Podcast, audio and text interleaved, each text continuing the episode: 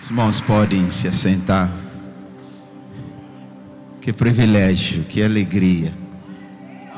Eu, eu me sinto muito honrado, muito privilegiado poder estar aqui nesta noite. Há já algum tempo que ansiava por esse privilégio e aprovo a Deus que encaixamos a agenda poder estar aqui.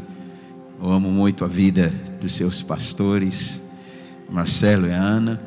É, como ele disse na introdução, fazemos parte.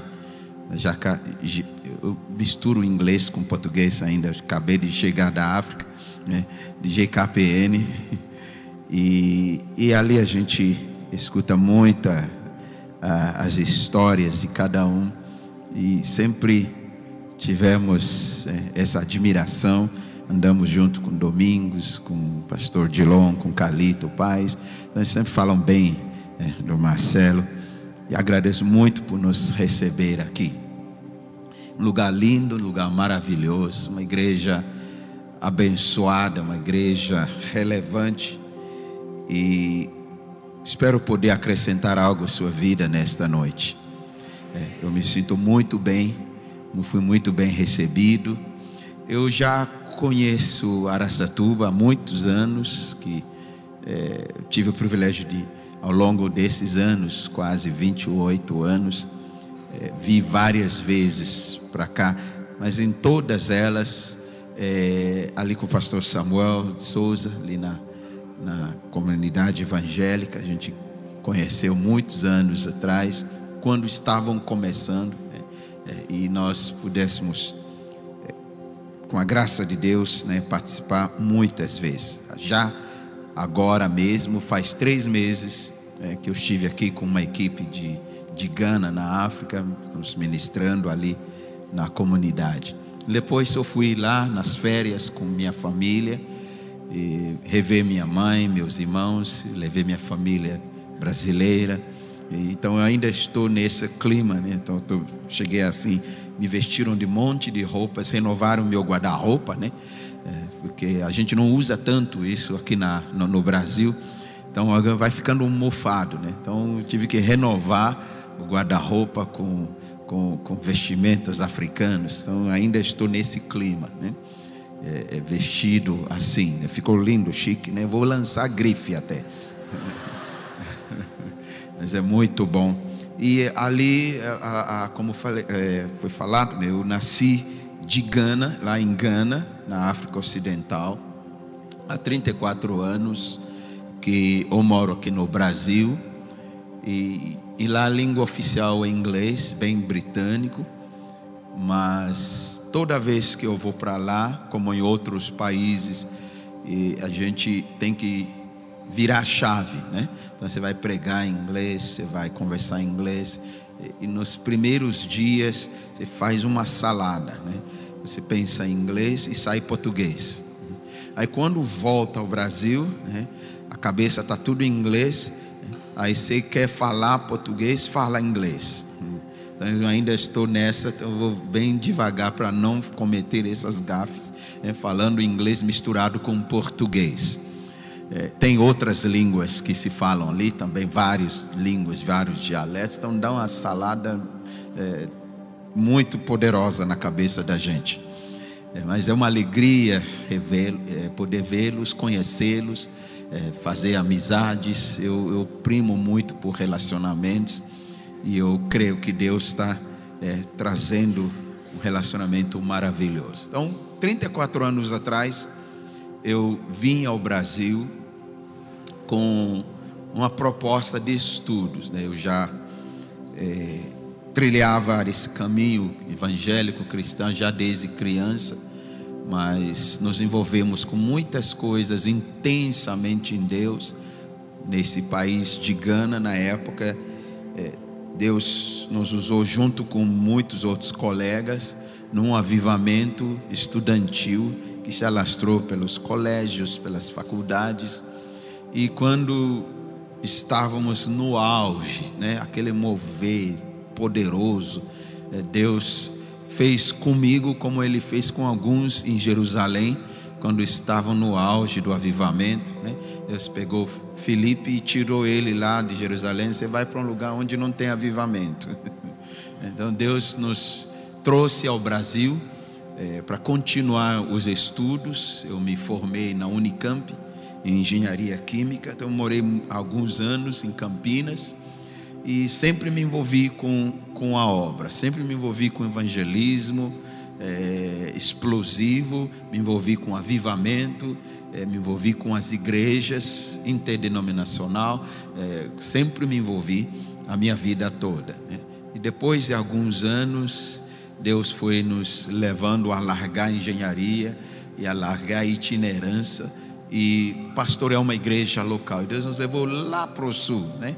Lá para o sul do Paraná, centro-sul do Paraná, uma cidade pequenininha chamada de Guarapuava. Então estamos ali pastoreando há 25 anos, pastoreando é, a mesma igreja desde o seu começo. E, e Deus tem nos dado graça temos ensinado, temos errado em algumas coisas e aprendemos a acertar em outras e, e, estamos servindo a Deus ali. De lá, Deus nos tem levado a outras cidades, onde hoje temos implantado igrejas ou ajudado outras e outras nações, onde temos implantado algumas e fazendo parceria com outras.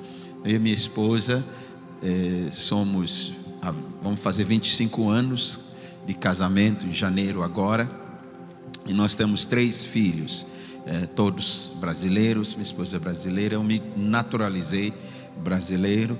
E o meu filho maior, Andrew, tem 21 anos, estuda em Joinville, onde nós temos uma igreja é, na comunidade lá, Lifeway Church, e ele é o líder do louvor e o líder dos jovens, ele faz mecânica, engenharia mecânica em Joinville, e minha filha, é, a Melanie, que fez um ano e meio de missões, ela tem 18 anos, é, pediu um gap year antes de ir para a faculdade e agora retornou para casa e está se preparando para é, prestar para medicina.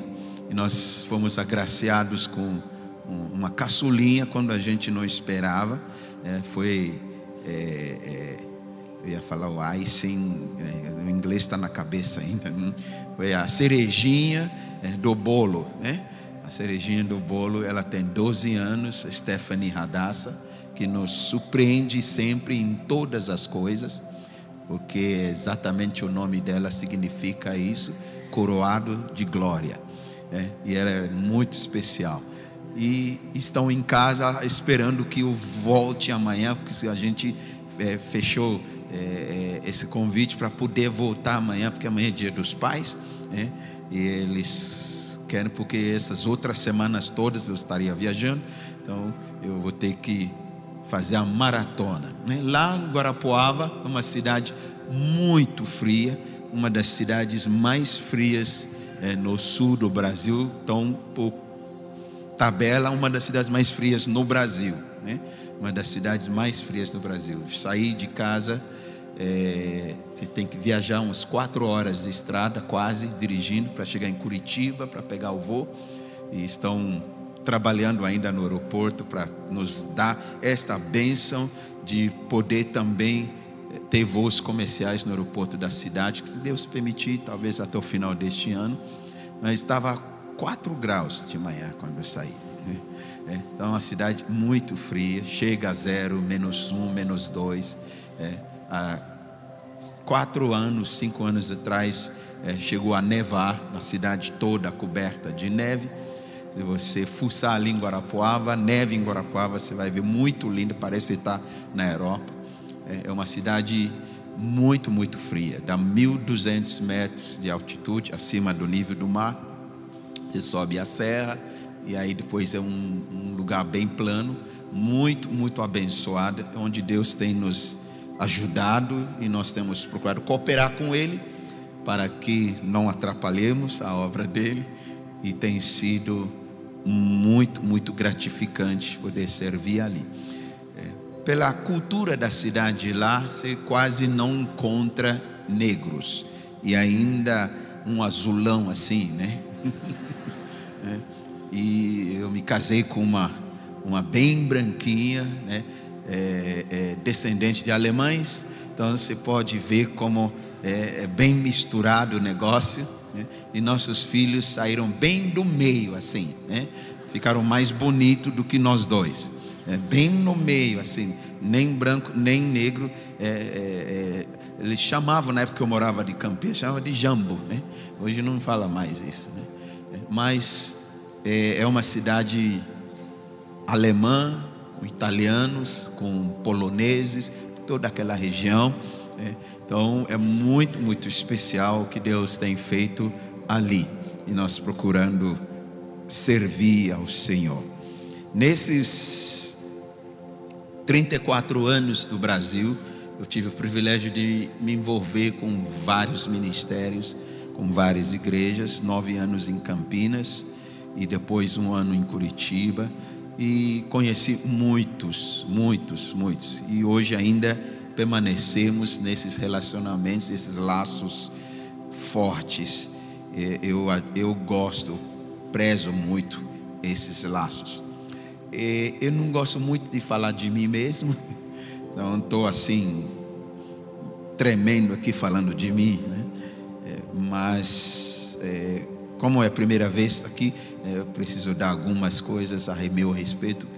Se você fuçar na internet, você não vai descobrir muita coisa sobre mim, porque a gente não posta muita coisa de nós mesmos. Você vai ver muitos versículos, muitos textos, muitas frases que eu posto, mas de mim mesmo você não vai ver muita coisa. Né? A igreja onde pastoreamos, comunidade de vida, lá em Guarapuava. Talvez você encontre mais algumas coisas sobre a igreja. Esta noite eu quero, como uma conferência profética, já vindo já três dias, esse é o terceiro dia e terceiro dia na Bíblia é, é muito, muito sério, muito forte. Porque o número 3 na Bíblia é, fala de algumas coisas muito preciosas. Número 3 fala de uma intervenção sobrenatural. Número 3 fala de um agir exclusivo de Deus. Né? O número 1 um fala de unidade é, número 2 fala de aliança. É, número 4 fala é, do, do mover de Deus, mas no sentido de, da terra, né? quatro cantos da terra. Número 5 fala da graça. Número 6 é o número do homem. E assim em diante. Tem é, na Bíblia uma Bíblia numerologia, que não é aquela numerologia é, que o mundo faz.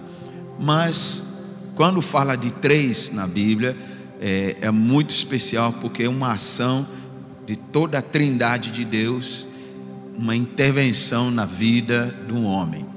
Então, número três, e esta é a terceira noite. Então, eu, eu tenho essa, essa esperança de que Deus quer fazer algo muito especial em nossas vidas nesta noite. Amém? Então, diga para alguém ao seu lado: é, prepare-te, creia, chegou a tua vez. Amém. Amém. Glória a Deus. Eu, eu quero trazer uma palavra também com um pano de fundo que amanhã é o dia dos pais. Né? Amanhã é o dia dos pais. Então eu quero fazer essa conexão, essa, esse link né? com, com esse como pano de fundo. E nós vamos falar sobre, um pouquinho sobre essa paternidade, paternidade espiritual e a paternidade celestial. E eu quero desafiar o teu coração a receber do teu Pai, do teu Pai celestial nesta noite. E você receber algo dele, e você saber o propósito dele para a sua vida. E eu quero ao sairmos daqui, é, todos nós rompendo para um próximo nível no nosso caminhar com Deus Pai. Pai é maravilhoso, Pai é muito lindo, Papai nos ama, Papai preparou algo precioso para nós nesta noite. e nós vamos receber no nome de Jesus. Eu quero convidar você a abrir comigo.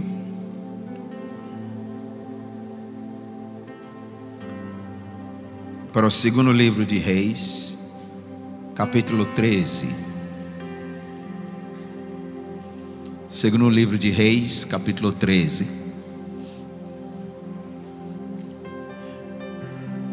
Creio que nesses dias, palavras fortes, profundas, proféticas, já foram liberadas, já foram ensinadas, já foram é, pregadas, e nós já absorvemos muitas palavras. Eu quero apenas acrescentar mais algumas, mas eu creio que todo um ambiente já foi criado, e é gostoso quando não é você que tem que criar o ambiente. É, é gostoso quando você chega já encontra um ambiente é, pronto, preparado. Né? É, é, muito gostoso. Eu me sinto muito à vontade é, e eu vou assim ensinando e profetizando, ensinando e pregando com essa liberdade, né? com essa liberdade. Eu não preciso é, mudar algo no ambiente, mas é importante às vezes a gente saber levar uma atmosfera conosco. Né? Existe uma atmosfera que você cria, atmosfera de fé, atmosfera da presença de Deus, que não é automático. Você aprenda a criar e andar nessa atmosfera. Mas aqui já tem uma atmosfera, né? já está gostoso, já está, já tá assim é, muito, muito, muito, muito aberto os céus aqui. Né? E, e é fácil ministrar assim. É, eu olho, eu gosto de olhar para as pessoas e eu, eu gosto que você olhe para mim. Eu prego um pouquinho diferente. É, eu vou fazer você repetir, falar comigo, você falar com as pessoas do seu lado. É, é eu, eu, eu quero é uma forma didática você absorver a palavra. Mas mais do que me ouvir, eu quero que você exerça a sua fé e entre naquilo que Deus tem para você. A Bíblia diz em certo lugar em Atos que certa vez o apóstolo estava pregando e ele viu, era muito tempo a ministração, e ele viu que ali no lado havia um paralítico que acreditava que poderia ser curado. E a Bíblia diz que ele, vendo que o homem tinha fé para ser curado. É, a Bíblia diz que a fé, às vezes, ela é visível.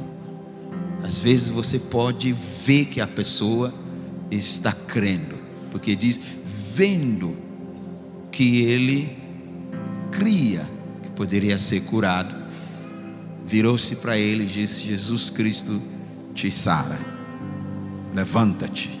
E imediatamente ele deu um pulo e foi totalmente curado. Então, você pode demonstrar de que forma? Pelo seu comportamento, pelo seu olhar, pela sua maneira, de que você está crendo naquilo que está sendo ministrado. A Bíblia diz que um coração alegre aformoseia o rosto. Eu, eu digo que um coração crente também transpira pelo rosto. Né? Eu posso ver, eu posso ver, e esse é o que nós podemos fazer para exigir o melhor, fazer uma demanda da unção pelo nosso comportamento, pela nossa cooperação. Então eu quero que você não olhe para mim com com um cara como, como que chama uma pessoa que nasce em Aracatuba ou que é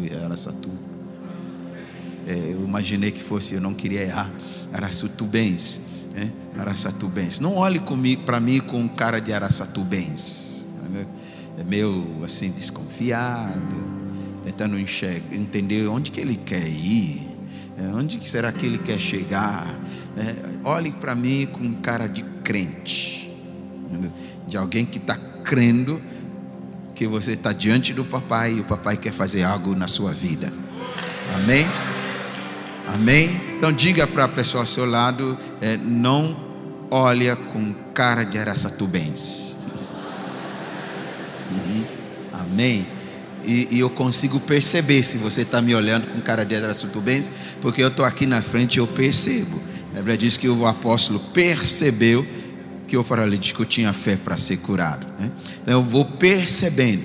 E aí, se eu perceber que você está olhando para mim com cara de araçatubense, eu vou virar e eu não vou olhar para você. E eu não vou liberar nada sobre você. Agora, se eu perceber que você está olhando para mim assim que nem aquele paralítico, eu vou fazer igual o apóstolo fez. Jesus Cristo te sara, levanta e anda. E pronto.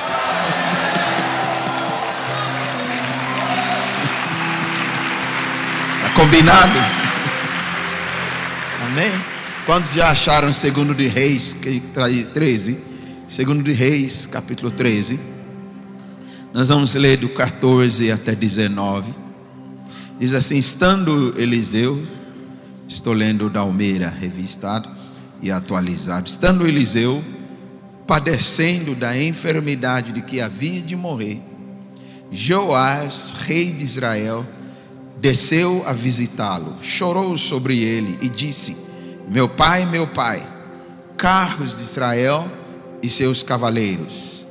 Então lhe disse Eliseu: Toma um arco flecha e flechas. E ele tomou um arco e flechas. Disse ao rei de Israel: Reteça o arco.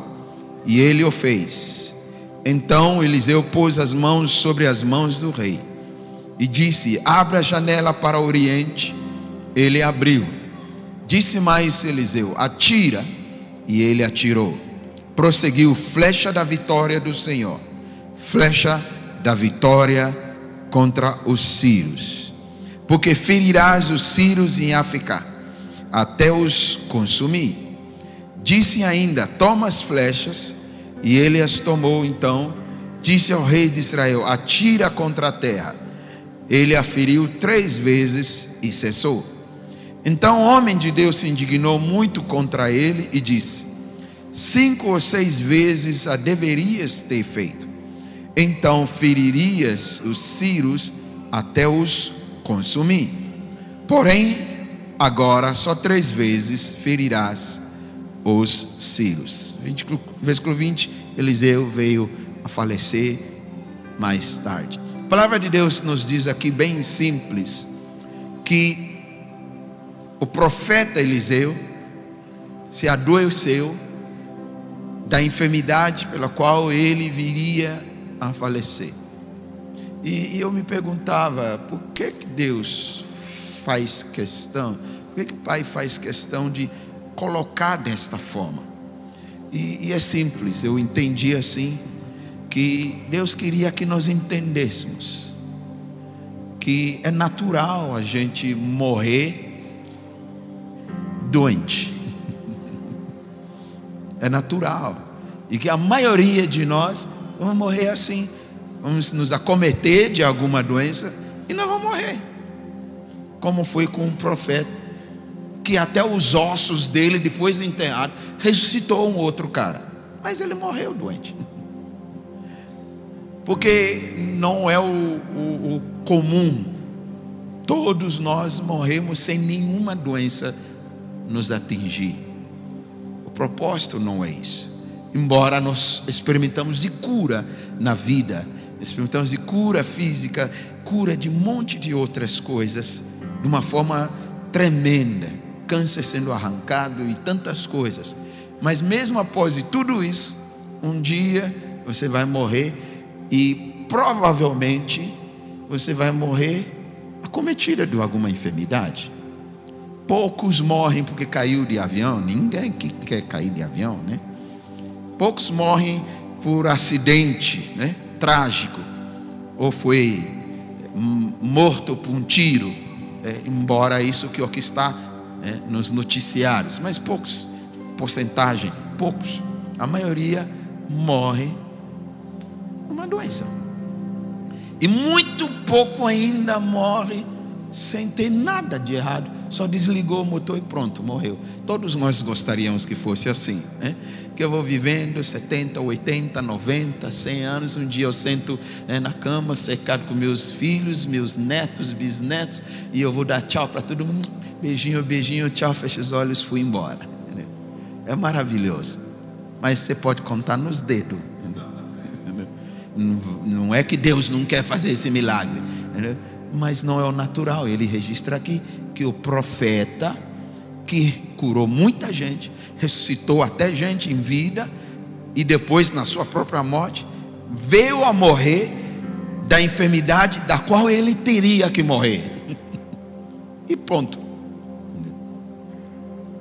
Então, a primeira coisa que me chamou a atenção nesse texto é que Deus está querendo nos desmistificar de algumas coisas. Né? E eu tenho visto, depois de pastorear a igreja local por 25 anos, é, alguns erros que nós cometemos, nós, é, eu sou daquela geração, é, é, é prego o evangelho, eu ando com Jesus já há 40 anos, né? minha cor engana? Então você não imagina a idade que eu tenho, eu tenho 56. E eu já vi muita coisa.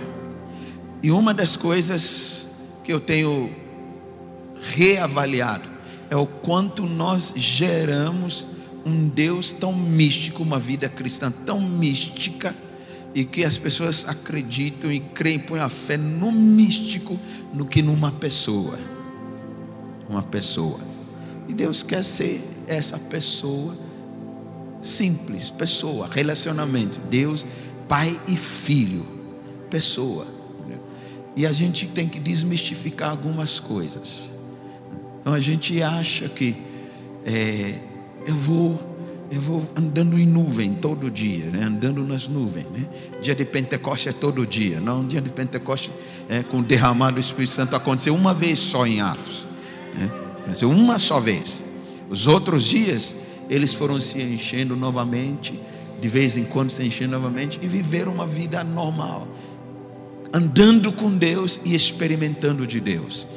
Muitos de nós queremos nos relacionar com Deus desta forma, um Deus místico, né?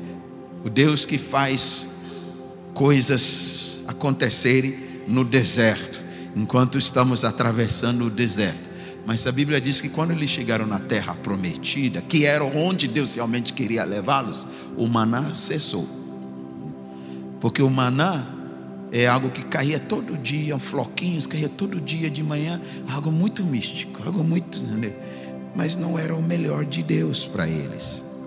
O melhor de Deus era uma terra que mana leite e mel, onde eles vão trabalhar a terra, eles vão tirar da terra, vão comer do fruto da terra e vão ser abençoados, suas famílias, e vão continuar, e Deus está no meio deles, de uma forma totalmente diferente do deserto. No deserto, uma coluna de fogo toda noite, uma nuvem é, que pairava sobre eles todo dia, uma rocha que andava com eles por onde que eles iam, levantava é, a tenda, levantava acampamento, a rocha ia junto, que vertia água para sustentá-los, é, descedentá-los, é, pé não inchava, sapato não envelhecia, roupa não envelhecia, crescia junto, mas não era o melhor. Melhor era a terra dos inimigos, dos amorreus, dos jebuseus, a terra onde mana leite e mel, onde eles vão viver e vão experimentar algo de Deus no meio deles. E muitos de nós estamos agarrados as manifestações do deserto e não as manifestações da terra prometida. As manifestações do deserto é aquele negócio místico. Né? Quando, quando eu saí, eu vi os flocos, uau, Deus está me provendo. Mas na terra prometida não vai cair maná. E eu tenho que crer que Deus está me provendo. Amém? Então aqui a primeira coisa, Deus diz: ó, Eliseu, ele morreu da doença que ele ia morrer mesmo. Eu falei, meu Deus, mas como que pode com um homem desse?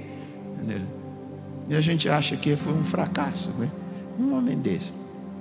Mas Deus diz sim. Mas eu não vou falar sobre isso, só abrir parênteses, isso é de graça. Mas a Bíblia nos conta que enquanto Eliseu estava doente, muito doente, enfermo, veio o rei de Israel, Joás. Tem muitos reis com esse nome, tanto em Israel como em Judá né? como antes de se separar Israel e Judá. Então, às vezes, com, me confundo eu mesmo de qual que é esse Joás, qual que é né? Jeoás e Joás, mesmo nome, depois é Jeroboão e é um monte deles, que era um nome comum. Mas este me parece ser o neto de Acabe. E ele veio a visitar Eliseu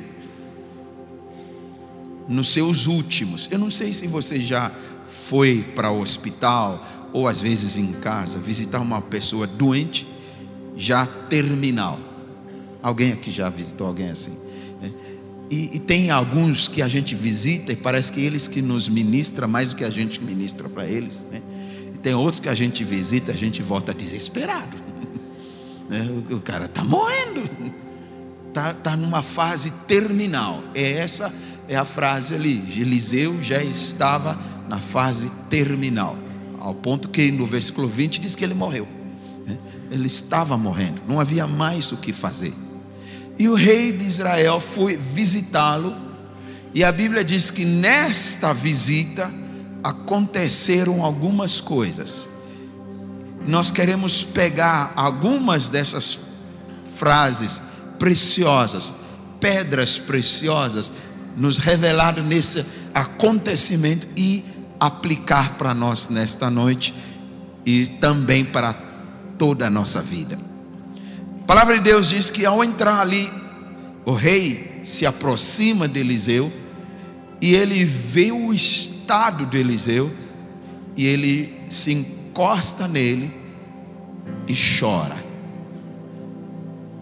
Eu lembro algumas visitas que eu já fiz para algumas pessoas tão queridas.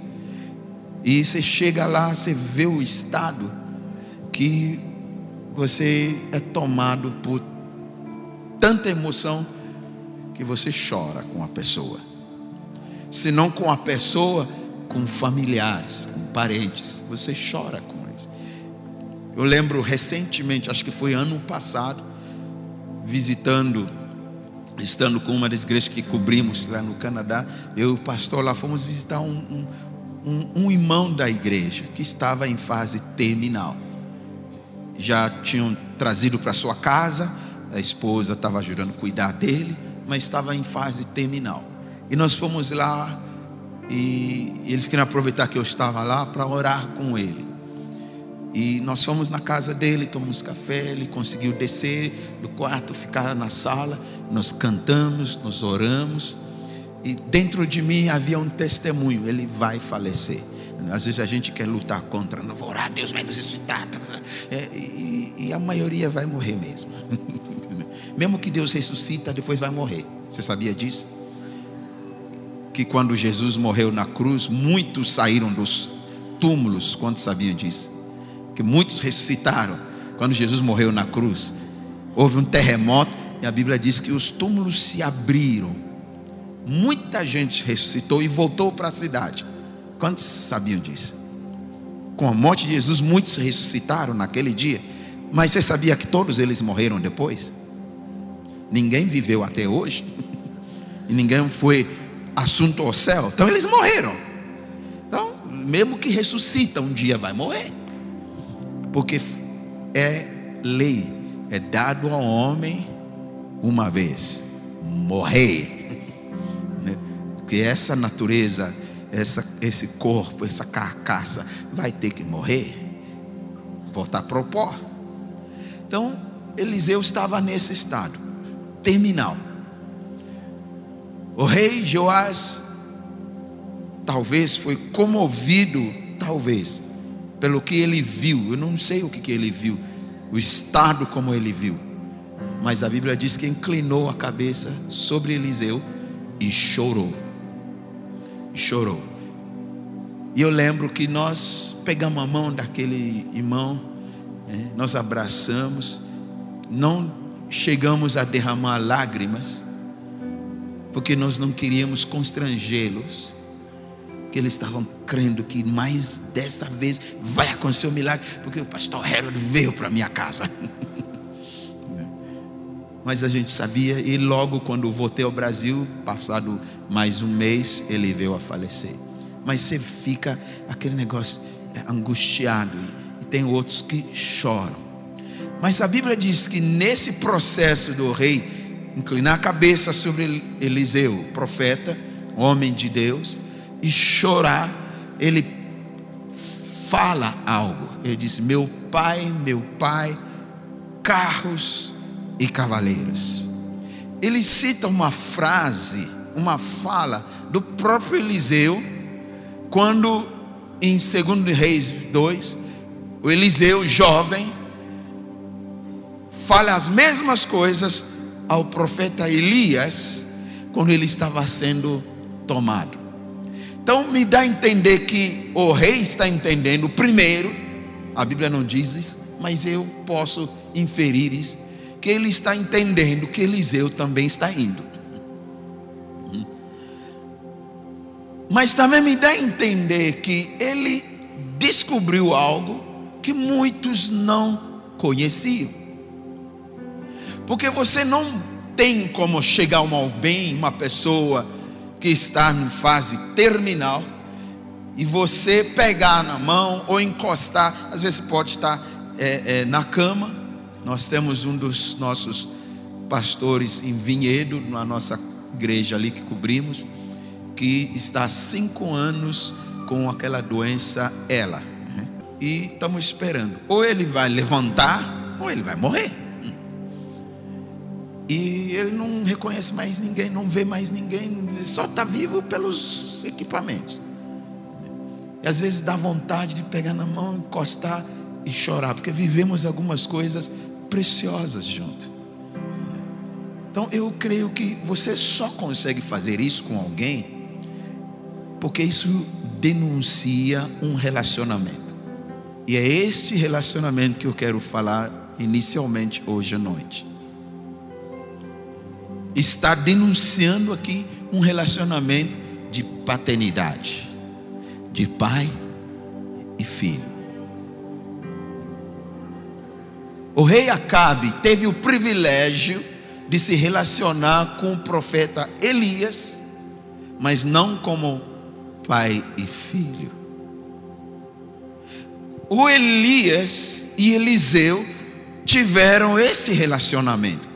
Eliseu era um jovem que Elias esfregou a capa dele, passou nele e ele sentiu o chamado de Deus. É, foi lá se despedir dos pais, queimou a junta dos bois e começou a andar com Elias. A Bíblia até o descrevia como o moço de Elias, aquele que deitava água nas mãos de Elias. Eles começaram a andar junto, houve um relacionamento.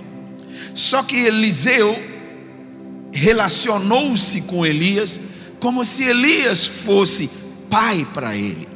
Ele tinha um pai natural, que ele foi se despedir dele, fizeram festa, mataram um boi, celebraram, mas ele passou a ter um pai espiritual. A Bíblia nos mostra que existem esses três níveis de paternidade: o pai natural, alguns de nós conhecemos, outros talvez nunca conhecemos quem foi o nosso pai ou é pai natural.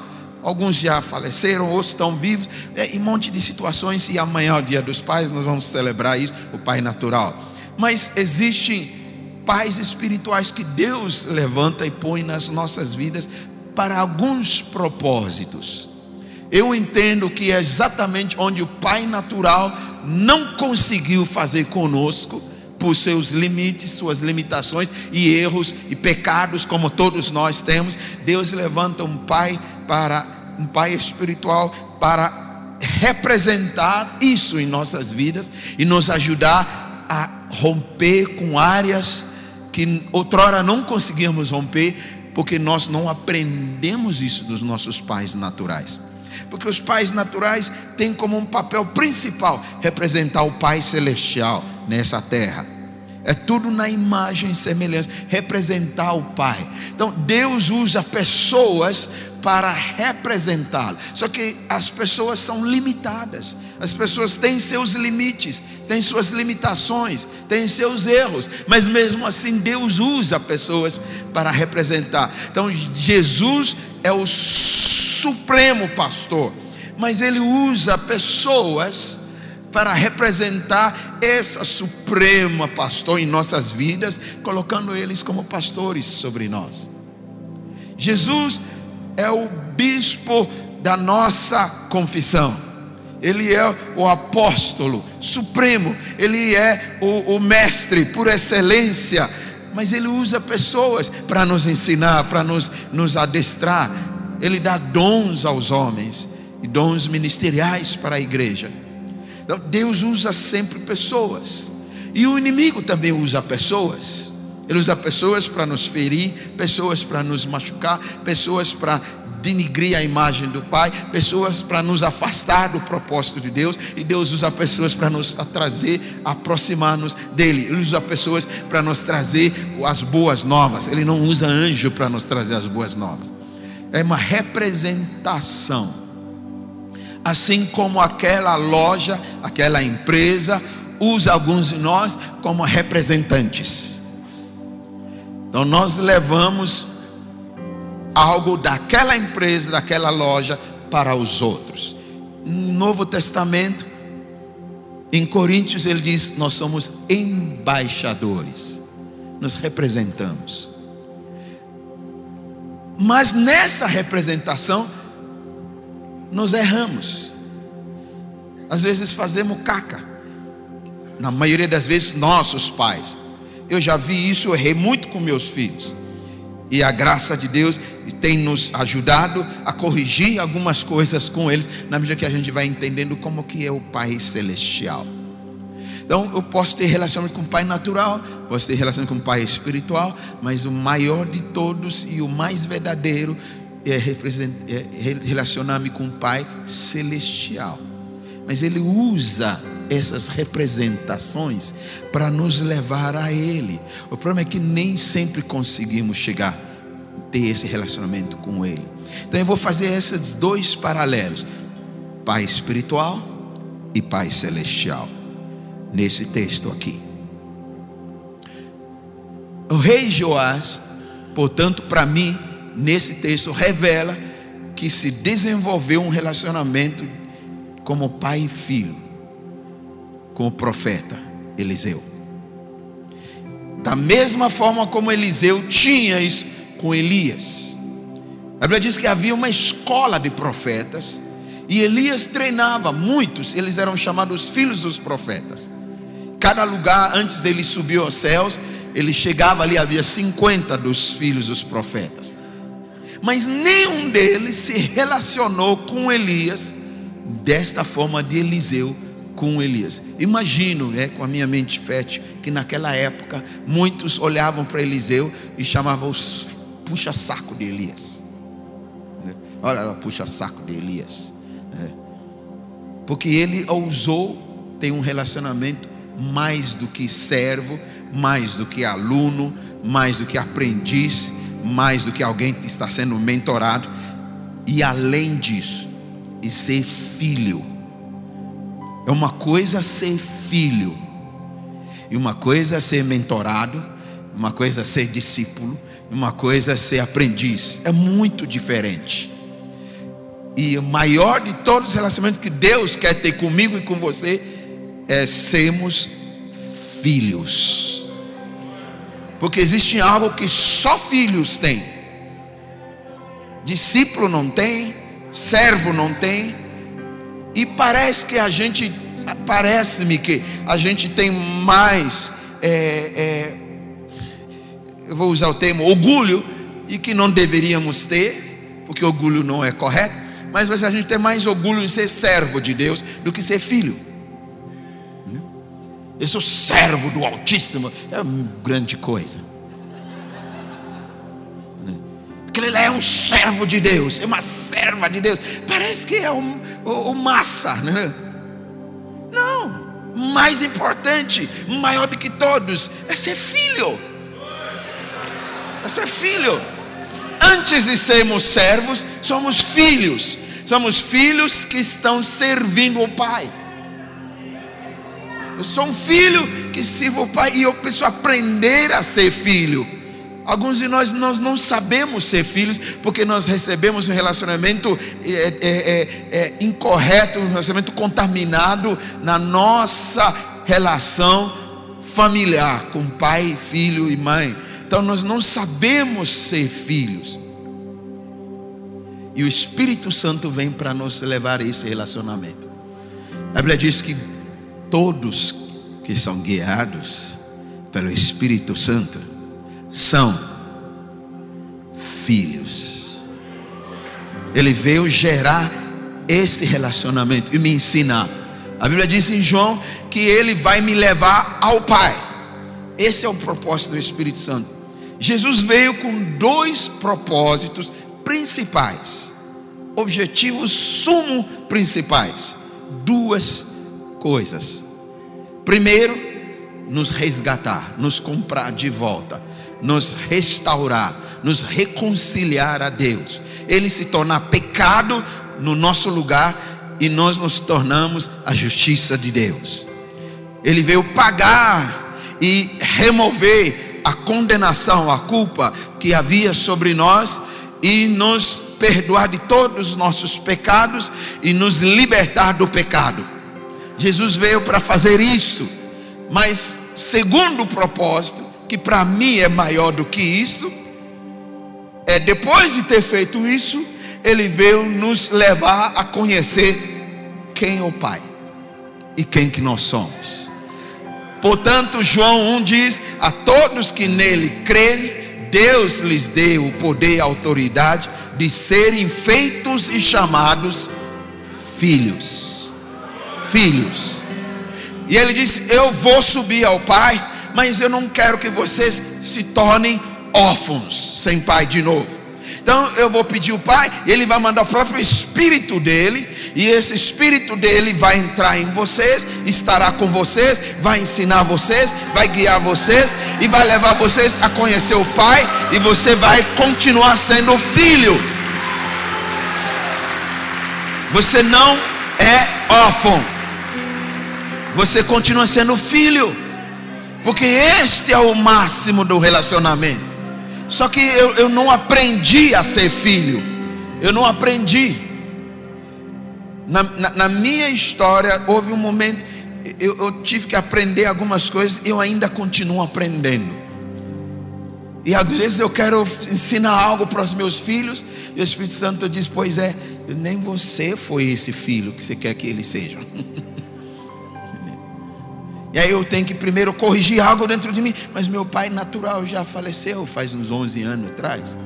Mas algumas coisas eu tenho que ainda mexer. Mas eu me lembro na minha adolescência, estava naquele fogo, aquele mover de Deus lá na, no país de Gana, naquele agito, aquele mover de Deus. Eu devo ter naquela época uns, uns 15 anos, 16 anos. Estamos, estamos fervendo caneco. Estamos fervendo caneco. Meu pai sempre foi presbiteriano, minha mãe foi metodista e nós fomos criados nesse ambiente, mas é, é, é, nós nos envolvemos com outros é, livres, né? é, na época não chamava de comunidade, ou, ou carismático, ou pentecostal, havia algumas mais igrejas pentecostal, Assembleia de Deus e tudo aquilo, mas a gente se envolvia e a gente teve experiências com o Espírito Santo, teve experiências com coisas. Eu li alguns livros que me inspiravam muito e, e nós começamos a experimentar coisas assim poderosas de Deus experimentar coisas mesmo, de, de ver milagres extraordinários. Mas nós não tínhamos pais espirituais. E a gente se achava era o bambambam bam, bam da coisa. Porque Deus estava fazendo tanta coisa. E eu me lembro que de repente meu pai começou a ser como se fosse um freio de mão. Né? Ele junto com minha mãe começou a me confrontar, me proibir. A gente vi, eu vivia em vigília, em vigília. Se deixar todo dia eu estava na vigília. Chegava em casa rouco, nem pedia a voz. E nós fazemos muitos, muitos, muitos eventos é, evangelísticos nas ruas, nas praças, no ônibus. Íamos para colégios, víamos colégios inteiros se fechar para entregar a vida para Jesus. Víamos milagres, ó, é, cego vendo, paralítico andando, pessoas curadas. É, é, é, é tanta coisa. vi morto ressuscitar, tanta, tanta coisa. Que eu achava que eu sabia mais do que meu pai. Coitado, presbiteriano não nem acreditava no batismo no Espírito Santo. E aí, quando ele começou a me confrontar, e eu comecei a me posicionar. Disse, pai, o que, que seu senhor prefere? Que teu filho fique igual a alguns que estão ali na balada, né, aprontando, vivendo, aprontando, do que ser assim um homem de Deus? E eu não entendia, eu entrava em conflito com ele. Eu entrava em conflito com minha mãe. Até que um dia o Espírito Santo me levou para Efésios e diz: Filhos, honra os pais, obedecendo no Senhor, porque isso é bom para você e para ser bem-sucedido em tudo que fizer. O Espírito Santo diz: você tem que aprender a ser filho. E eu tive que me quebrantar e aprender a ser filho. E aprender a ser filho e não perder o fogo. Então o pessoal ia para a vigília, eu não podia ir, porque meu pai disse que eu não, não podia ir. Eu ficava em casa. Eu ficava no meu quarto. E eu fazia a vigília sem ele saber que eu estava fazendo vigília. Entendeu? Você fica debaixo da coberta lá e.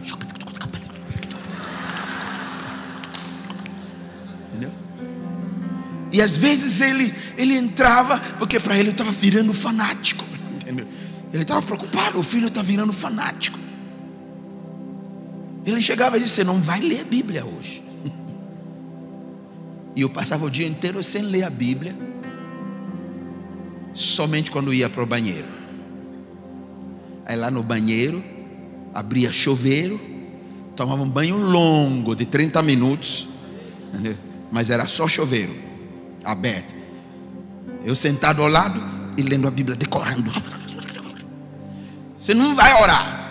Eu ia para o banheiro, então meu lugar de intimidade com Deus virou banheiro.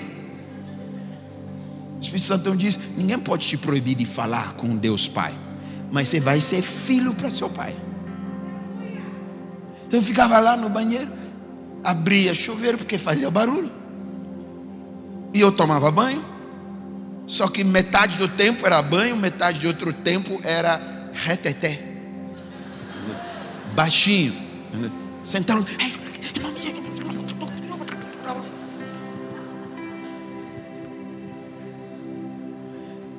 Mas o que realmente me mexeu foi quando fui fazer vestibular. 16 para 17 anos. Na época eu queria ser médico, eu queria ser médico, eu queria ser. Meu sonho era médico. Desde criança, qualquer brincadeira de criança, eu dava um jeito de ser o médico no, na brincadeira. Entendeu? Estamos jogando bola, machucando, pra, chegou o médico. Vim, pô, vim, pô. É, sempre era o papel de médico. Porque era o meu sonho. Aí eu me lembro que naquela época, por causa do sistema de educação daquela época, nós herdamos dos ingleses, que foi colônia inglesa, então era bem diferente. E, e, você tem que prestar vestibular, você escolhe o curso, se quer fazer em tal universidade, primeiro e segundo curso você quer fazer. E você tem que preencher os, os papelada, tudo, e tem que ter assinatura do pai. E meu pai tinha um hábito que ele sempre construiu conosco, todos os filhos. Esses dias estava lá em Gana, meus irmãos, todo mundo lembrando isso. Um legado do nosso pai. Qualquer momento sério, importante de tomar uma decisão, ele pegava o filho ou a filha levava para o quarto dele, ele tinha um altar no canto. E só ele e você íamos ajoelhar e orávamos antes de tomar aquela decisão. Então eu cheguei com meus papéis, tudo preenchido lá. Primeiro, primeiro curso é medicina, segundo curso é medicina. E ele levou, me levou para o quarto, nós oramos. E quando terminamos, ele disse: Filho, que você não escolhe outro curso? falei, pai, desde que eu me conheço por gente, eu sou médico. Meu negócio é medicina. Meu pai disse: eu, eu acho que você tem que fazer engenharia química. Eu falei, não. Deus falou comigo. Deus confirmou. E eu tinha certeza que Deus tinha falado comigo, confirmou, porque eu ouvi muita confirmação. Então ele assinou, eu não entrei. E eu, eu era um aluno excelente, de sempre tirar a melhor nota da turma. A ponto que eu estava prestando vestibular com 16 anos. Eu não entrei. Fiquei aquele um ano em casa para estudar de novo.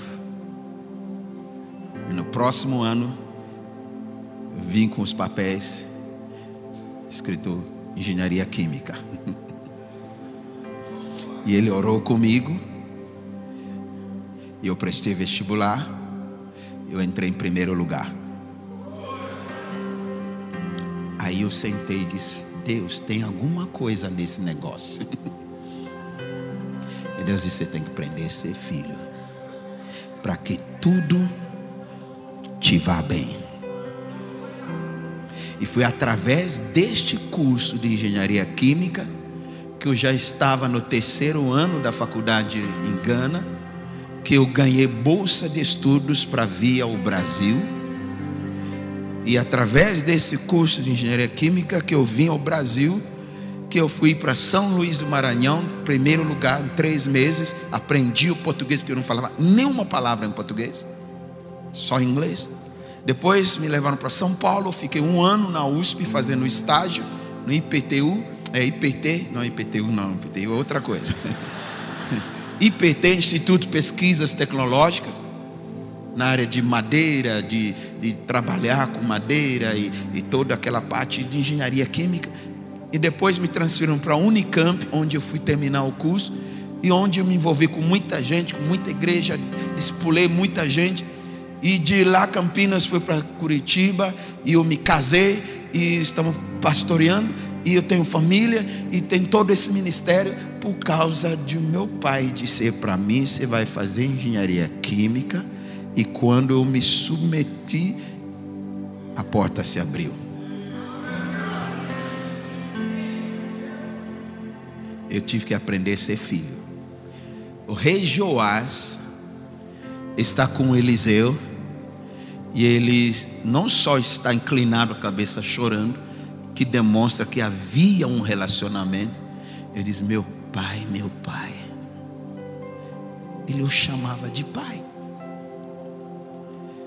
Mas ele tinha um pai que foi rei, e um avô que foi rei. Mas ele chamava Eliseu de pai, ao ponto de poder inclinar a cabeça e chorar, porque havia um relacionamento, que era a mesma coisa que Eliseu chamava a Elias quando Deus estava tomando Elias, e aí ele conhecia essa história, por isso que carros e cavaleiros, porque Deus estava levando Elias, e Elias perguntou para Eliseu antes: O que, que você quer que eu te faça? Eliseu diz que eu quero a porção dobrada da unção do Espírito que está sobre ti. Eu disse: Você pediu uma dura coisa, muito difícil mas porventura, por acaso, se você me vê subindo, Deus vai te conceder. Ele ficava assim, andando com o homem lá, com prontidão: que suba esse homem, vai subir, ele vai subir. É outra mensagem. E quando então viu fogo descer do céu, e aquele redemoinho veio buscar Elias, ele gritou: Meu pai, meu pai, carros e cavaleiros. E algo mudou na vida de Eliseu a partir daquele dia. Todos os outros se relacionavam com Elias como alunos, como discípulos, como alguém que está sendo mentorado, mas nenhum deles tinha um relacionamento de pai e filho. E Paulo, ao escrever a sua carta, ele diz: tutores, vocês têm muitos, mas não muitos pais. E Paulo pôde pegar Timóteo e gerar um relacionamento com ele, de pai e filho.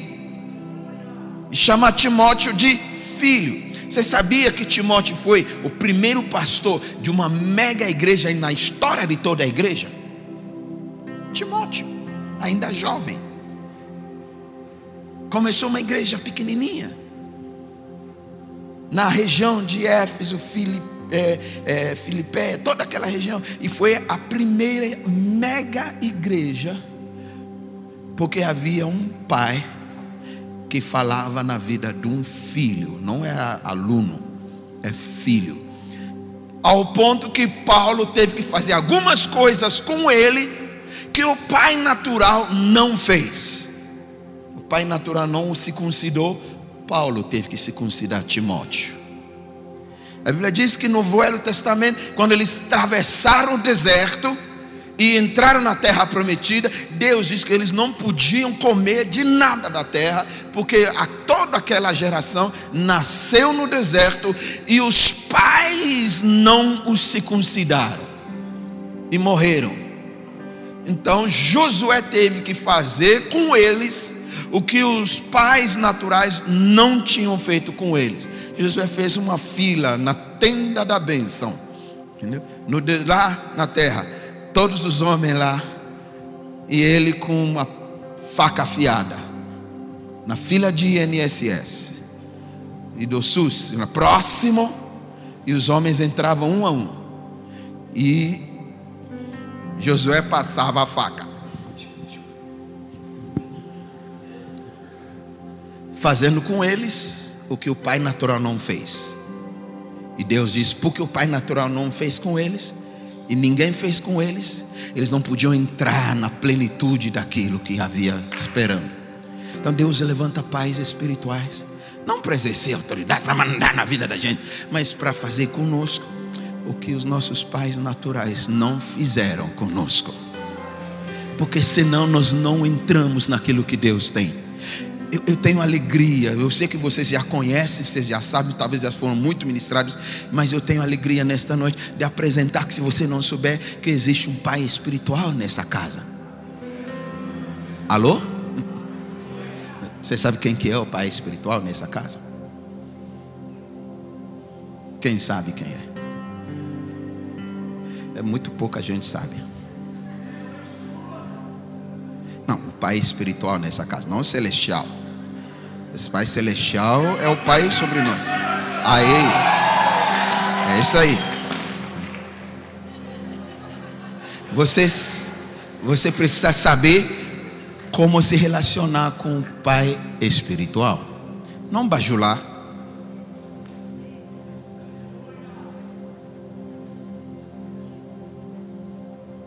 Mas se comportar como filho. Eu tive que aprender isso quando começamos a pastorear lá em Guarapuava. Porque eu tinha muita gente na igreja que podia ser meus pais no natural.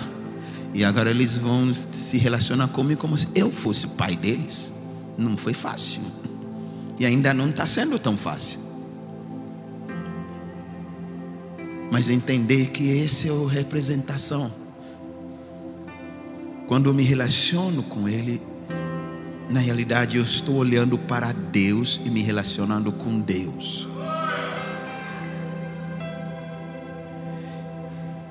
E o rei Joás desenvolveu esse relacionamento com Eliseu, como pai e filho, ao ponto que ele, rei, ele nunca vai em nenhum lugar sem guardas. Ele vai visitar Eliseu e os guardas estão ali, todo mundo armado tem arco e flechas.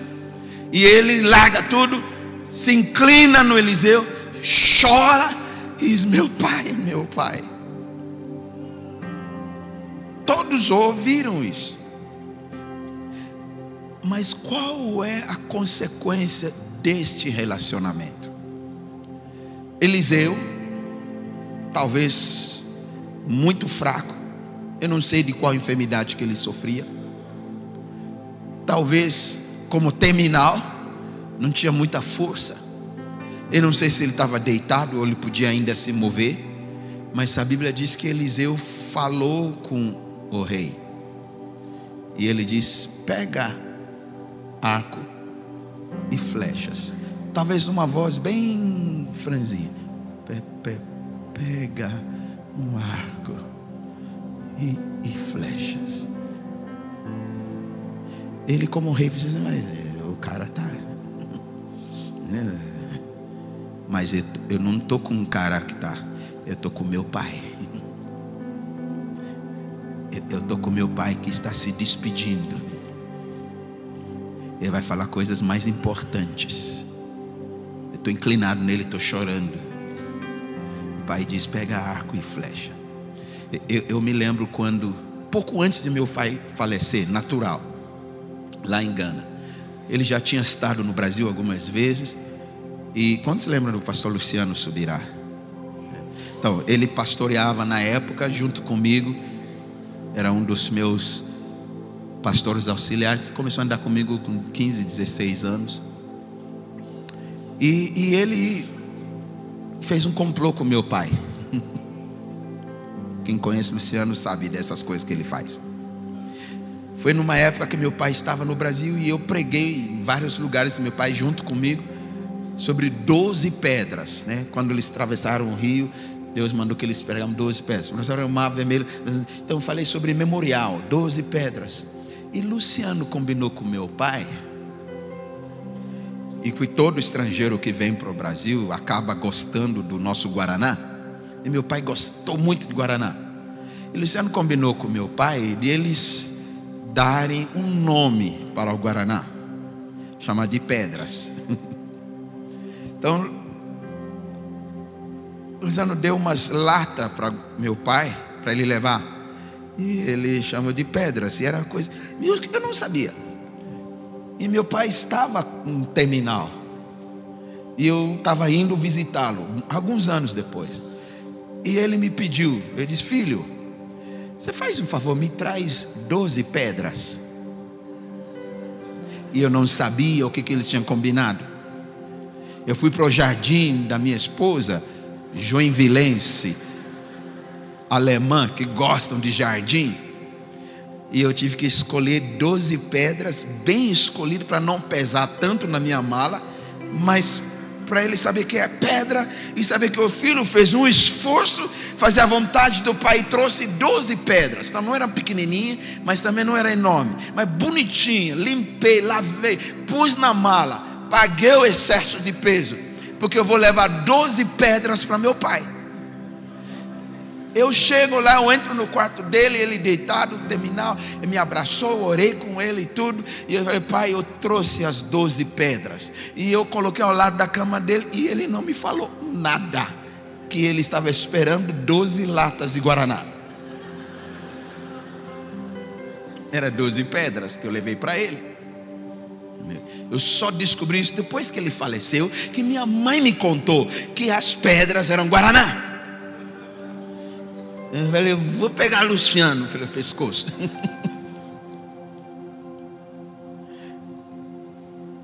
então, talvez está fazendo coisas. É, meu pai, eu não entendi.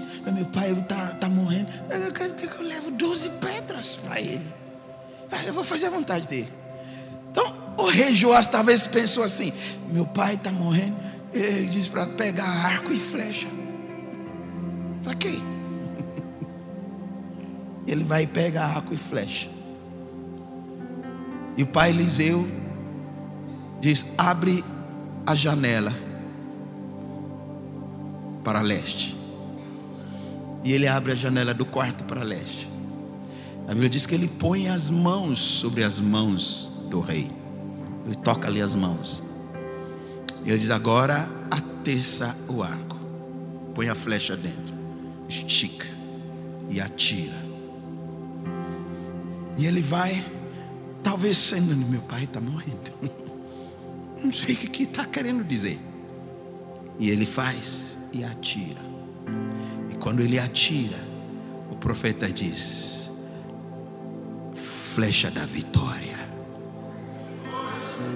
é a flecha da vitória do Senhor Porque você vai derrotar até consumir os teus inimigos, os arameus, os sírios, até em Afec.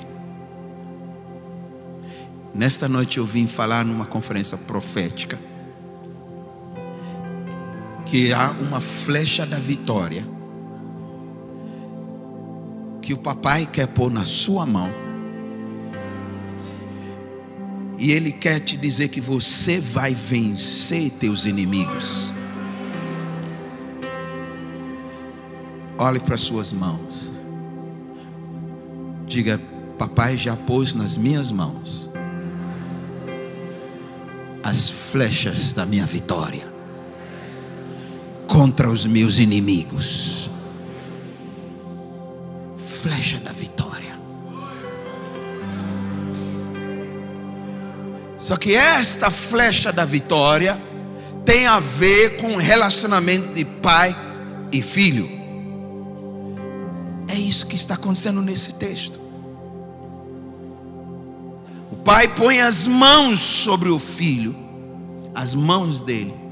Põe as mãos sobre, quer dizer, primeiro, eu estou te fortalecendo.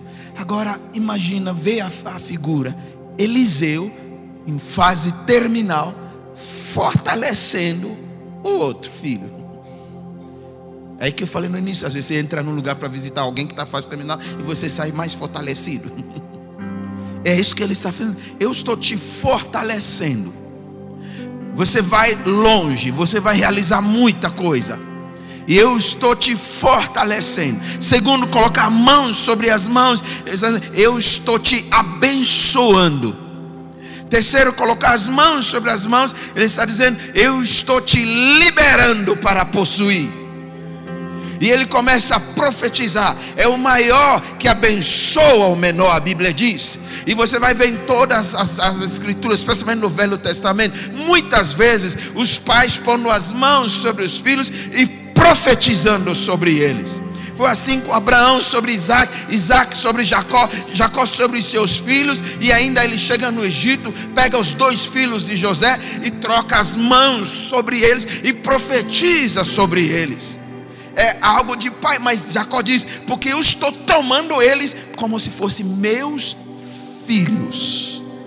É o pai que fala na vida dos filhos e eles chegam lá. Assim como meu pai falou na minha vida, você vai fazer engenharia química e por esta fala eu estou aqui.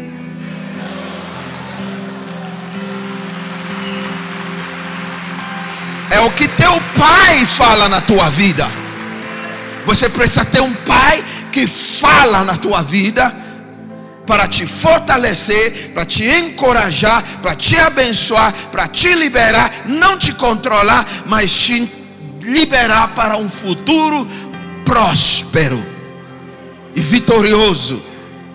Algumas vitórias que só vamos ter quando um pai fala na nossa vida. Alguns de vocês vão ter que consertar algumas coisas que seu pai natural amanhã. Tem lutas que você não vai vencer até você aprender a ser filho, mesmo que o pai lá não serve. Tem pai que não presta. Mas a Bíblia não diz, filhos, obedecer os vossos pais que prestam. Honra os pais que prestam. Ele diz, não, esse é, esse, esse, esse é o mandamento com promessa. Primeiro. Ele não diz os pais têm que prestar. Ele diz eu tenho que ser filho. Para que tudo me vá bem. Tem áreas que você não vai bem. E você não vai conseguir. Se não houver um pai que libera você para conseguir. Foi difícil aprender isso. E foi difícil ensinar isso numa igreja local. Mas muitos começaram a experimentar e conviver com isso e romper. Eles não tiveram que estar na minha casa todo dia, me servindo e fazendo, me bajulando, mas eles precisavam se comportar como filho e permitir eu falar na vida deles. Alguns que não podiam ter filhos, seis anos, sete anos. Eu me lembro quando nasceu o nosso nosso caçulinha, que eu falei que ele é especial. A diferença com a segunda é sete anos. Não era para, não estava nos planos. A gente estava protelando quem que ia passar pela faca. E aí um dia minha esposa estava em jejum e oração com as pastoras, e ela correu para minha sala e disse: Amor, preciso te dizer algo. Mas o que, que é? Diz, eu, eu, tive uma impressão, Deus falou comigo, acho que eu ouvi a voz dele. Ele disse que nós vamos ser pais novamente, eu vou gerar filhos novamente. Eu disse, mãe, falei, pois é, ele falou só com você. Ele não falou comigo ainda. Porque esse negócio tem que funcionar os dois, nós dois. Então, mas eu acredito que é isso. Mas se é dele, vai ter que ser de uma forma extraordinária. Então, agora que nós vamos cuidar mais do que nunca, tudo certinho.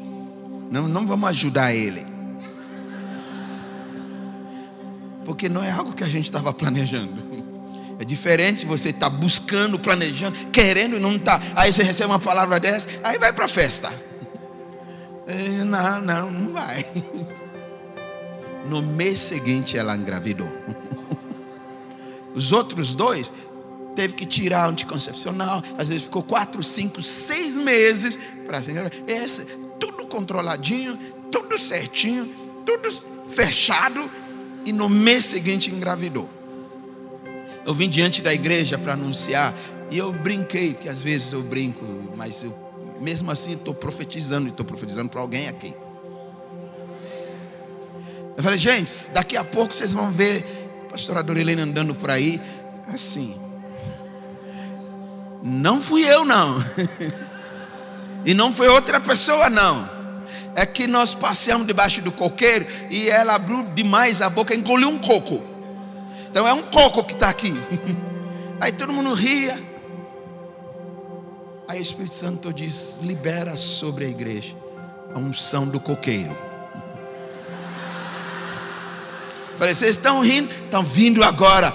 Com esse coco vai vir uma unção do coqueiro. Vocês vão passar debaixo do coqueiro. Meu irmão, naquele ano, dois anos, o que teve de filho na igreja? Gente que seis anos, oito anos, estavam orando, nada, fizeram todo tratamento. Começaram a passar tudo pelo coqueiro. As pessoas fugiam de mim. Eu não quero estar debaixo do coqueiro, pastor. Não põe a mão sobre mim. Põe a mão e era batata. Depois de alguns anos, fomos para unção do, é, dobrada. Agora só está nascendo gêmeos. Então, cuidado comigo.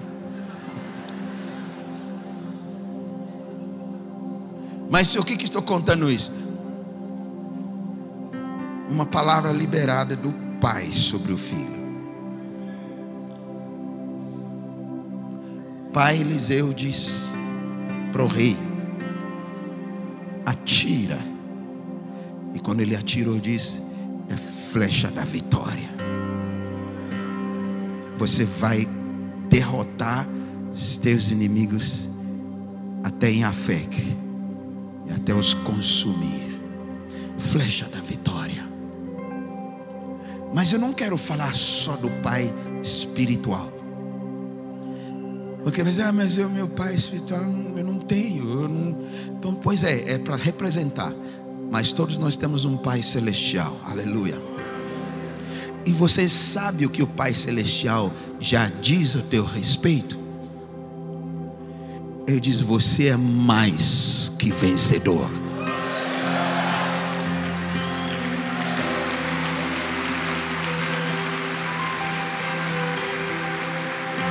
Diga para alguém ao seu lado: o, o Pai Celestial, Pai por excelência, já entregou em Suas mãos a flecha da vitória.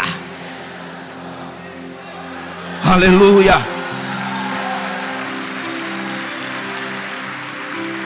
Ele diz que você é mais que vencedor.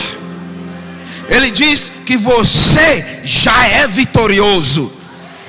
Ele diz que você já venceu em Cristo Jesus. O problema é, nós não vivemos isso, nós não experimentamos isso, porque não bastou Eliseu dizer para o rei, o rei teve que acreditar e agir sobre aquela palavra. Ele abriu a janela para o leste e atirou a flecha, porque ele estava acreditando. Ele não estava tendo um relacionamento com um pai que passou para Dedéu. Ele estava tendo um relacionamento com um pai que ele sabe que quando ele fala, vai acontecer na minha vida. Eu preciso chegar nesse relacionamento com meu Pai Celestial, de acreditar no que Ele diz ao meu respeito, é o que vai acontecer, mesmo que nada demonstra isso, eu vou agir sobre a Sua palavra, porque eu creio. E Ele disse que você já é vencedor. A flecha da vitória está nas tuas mãos. Mas aconteceram duas coisas com essas flechas. Depois que o rei atirou para abrindo a janela, ele vira-se e diz: Pega de novo mais flechas. E ele pega a flecha. E ele diz: Agora, atira sobre a terra. E ele tira três vezes sobre a terra. E Eliseu ficou indignado com ele chamou a atenção dele. Diz: Ó oh, filho, por que você tirou só três vezes? Você devia ter tirado umas cinco, seis vezes, porque assim você ia consumir, não só vencer os, os, os inimigos até Síria, mas ia consumir eles. Mas por que você fez só três? Você vai vencê-los em algumas batalhas, mas não vão ser consumidos. Eu confesso que eu passei tempo tentando entender. Por que isso? Porque para a janela atira uma vez. E para a terra tem que atirar cinco, seis vezes. Para vencer os inimigos. Eu não sei a resposta. Eu tenho impressões dentro de mim. Você deve ter ouvido muitas outras aplicações. Deixa eu só acrescentar mais uma, se não prestar para você jogar no lixo. Mas tem me servido. Está falando de dois inimigos diferentes, embora são arameus, sírios, mas está falando de formas diferentes. Primeiro, quando ele vai abrir a janela para leste e atirar, ele está falando de um inimigo que está fora de nós. Está falando do inimigo que nos ataca, mas que vem de fora e que Deus já nos deu a vitória sobre ele, e eu preciso acreditar, e eu preciso agir, e eu preciso atirar, eu preciso confrontar, mas não na minha força, porque não é na força do rei, é na palavra do Pai que ele acredita e ele vai experimentar essa vitória. Mas existe outro inimigo que se manifesta de dentro da nossa carnalidade terra. E que para esse tipo de inimigo, não é uma vez, não são duas vezes, não são três vezes, mas eu vou ter que atacar, lidar várias vezes em fé, acreditando, e eu vou vencê-los. Eu estou falando daquele inimigo da inveja, aquele inimigo que está dentro de você, aquele inimigo da sua alma, que traz doenças na alma, aquele inimigo da nossa carnalidade, da mentira, do ódio, do, do orgulho, da, da, da, da soberba, de pensamentos horríveis que passam e nós enfrentamos e parece que a gente não vence. Mas eu quero dizer para alguém nesta noite: o Pai já colocou flecha de vitória nas tuas mãos.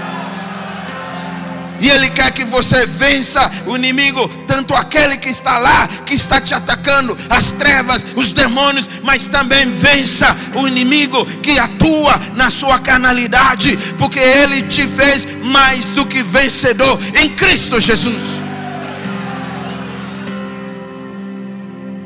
Há uma maneira de lidar com aquele que está lá, e há uma outra maneira de lidar com aquele que é da terra, do pó, da nossa carne. Você não vence inimigos que é da carne uma só vez. Agora, o demônio você pode expulsar uma só vez, ele sai correndo. Não tem como expulsar uma só vez um sentimento carnal e vai sair correndo.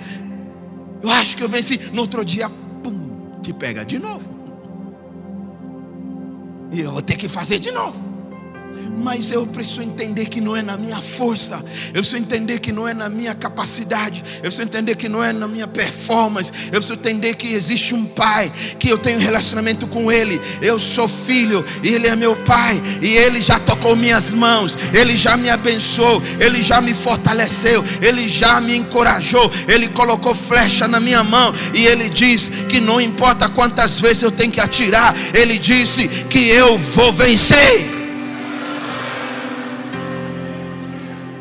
Nós precisamos entrar neste nível de vida de fé, de vida cristã, onde vencemos os inimigos de fora e vencemos os inimigos de dentro, onde vencemos os demônios, onde vencemos as trevas, mas também vencemos a carne. Deus nos chamou para viver fora desses dois inimigos, vencendo-os, colocando-os debaixo dos nossos pés. Deus quer que a sua vida seja uma vida plena, abundante, vitoriosa. E Ele já proveu na pessoa de Cristo Jesus, Ele já te deu a flecha da vitória. Só que muitas vezes nós só pensamos na flecha da vitória para aquela que a gente abre janela e atira e o diabo vai embora. É aquele negócio místico. Mas Deus quer que eu entenda que isso também é dele. Mas Ele quer que eu entenda que eu tenho que tirar na terra também. Eu preciso vencer coisas que estão lutando contra mim, que estão dentro na minha carnalidade, mas não é no meu esforço, mas eu preciso lutar contra elas. Eu preciso atirar várias vezes, mas não é no meu esforço, não é o tamanho da flecha, não é o quão atirado ou atessado que eu puxo o arco, mas é porque eu tenho um pai que pôs a mão sobre mim e ele diz que eu sou vencedor na hora da igreja acreditar naquilo que o Pai diz sobre ela.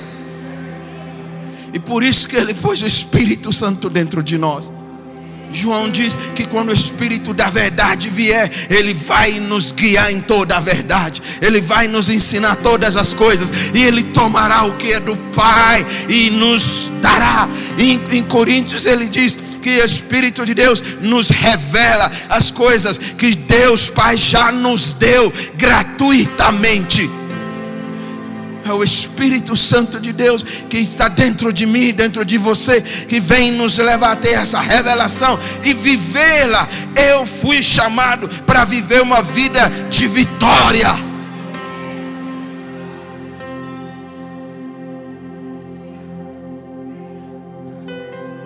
O que eu tenho percebido, isso tem me incomodado, eu sinto-me é, é, responsável de uma parte, porque nós todos crescemos assim, aprendemos assim, pregamos assim, mas também me sinto autorizado pelo Pai de ministrar, de ensinar e levar muitos a experimentar disso.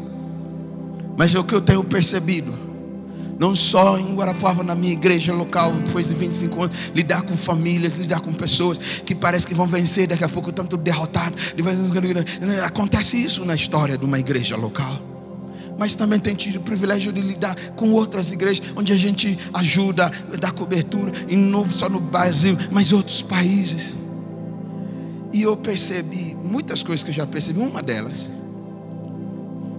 Eu quase que não escuto, não ouço testemunhos do agir do Espírito Santo dentro.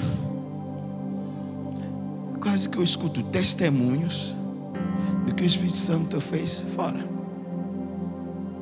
Escuto testemunhos de quem levantou da cadeira de roda. Escuto testemunho de porta de emprego que se abriu. Escuto testemunho de casamento que conseguiu, que achava que nunca ia casar-se. E a gente crê nisso. Mas eu, eu não escuto gente subir no púlpito para dar testemunho de que eu vivia preso do ódio, era mentiroso, e o Espírito Santo agiu em mim, e eu deixei de mentir. Eu não escuto testemunho disso. Parece que não é obra do Espírito Santo. A obra do Espírito Santo é fazer lá fora a nuvem, a coluna. Mas é tão obra do Espírito Santo isso, quanto me libertar da carnalidade. E eu vou mais ainda.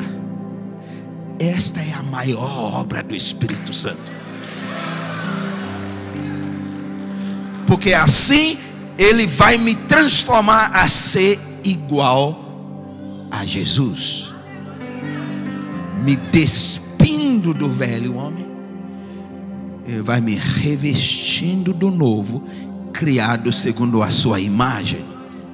E por isso que a gente tem muito crente que já experimentou muito milagre, já viu muito poder e ainda anda em derrota.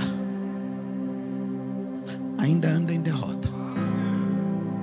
Ainda não consegue se relacionar corretamente com sua esposa ou com seu marido. Ainda anda em derrota na área da concupiscência dos olhos. Não consegue vencer a cobiça.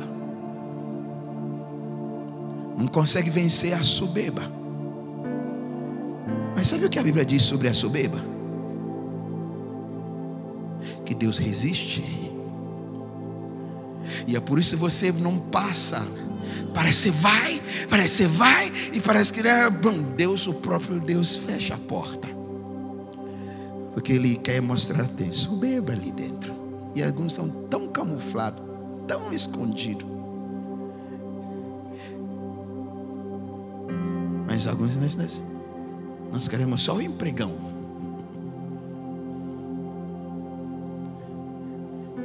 Queremos só a provisão de Deus como se fosse uma loteria. Que eu orei, eu ganhei. E de repente, pum, aconteceu na minha conta. Deus mandou alguém, alguém pagou. Irmãos, eu vivo isso.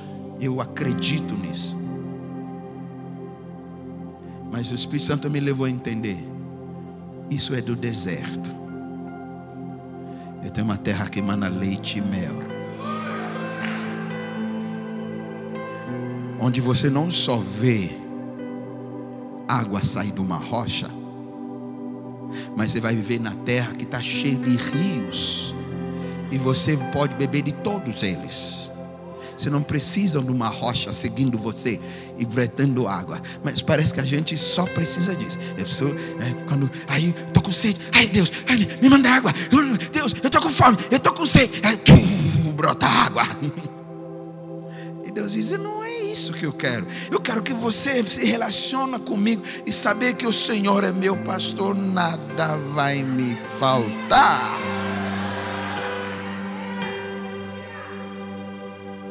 Mas eu não consigo vencer porque eu não fui ensinado a ser filho.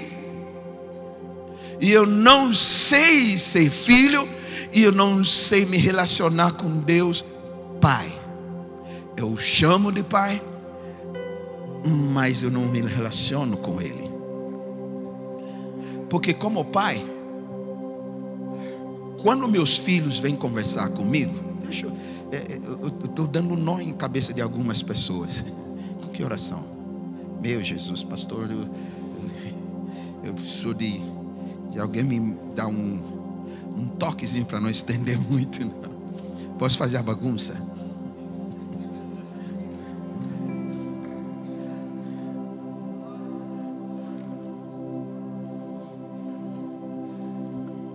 Alguns de nós vivemos assim.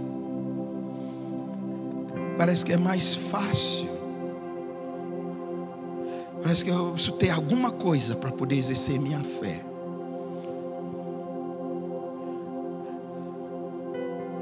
Mas quando eu vou para minha casa, E as minhas duas filhas estão me esperando com minha esposa. Meu filho está em Joinville, então não vai estar.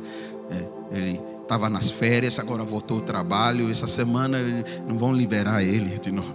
Ele não vai estar lá no dia dos pais. Minhas filhas estão esperando, eles querem, elas querem que eu vá para o parque com elas. Um parque de exposição nessa época no Guarapuava, que mostra um gado e um monte de coisas. Só que na, no relacionamento com meus filhos, eles não chegam para mim em casa, ou seja, em qualquer lugar. Diz assim: Você tem filhos? Quantos filhos? É sua esposa? Uma menina. Ela tem quantos anos? 26. Uau. Ela é casada? Então ela vai casar. Vocês estão esperando isso, né? Eu sei, eu vi no rosto. Estão esperando isso. É. Vai destravar em nome de Jesus. Agora imagina ela chegar. Desde pequenininho até hoje ela vai chegando. E fala: homem que eu vou casar, você não manda para mim, pai. Eu não conversa assim com você. E por que você conversa assim com Deus? Por que você chega para teu pai e fala assim com ele? Você já percebeu como você fala com o pai celestial? Você falaria assim com teu pai natural? Ou pai espiritual? Eu vou chegar para o pai espiritual eu estou precisando de bênção. Você não está me abençoando. Eu estou precisando de bênção. Em nome de Jesus, me abençoa, me abençoa, faça acontecer. É, você fala assim com ele. É, por que, seu pai é celestial? Você fala assim com ele. Você já percebeu como você ora, que você fala com o pai? Parece que a gente está dando ordem para ele.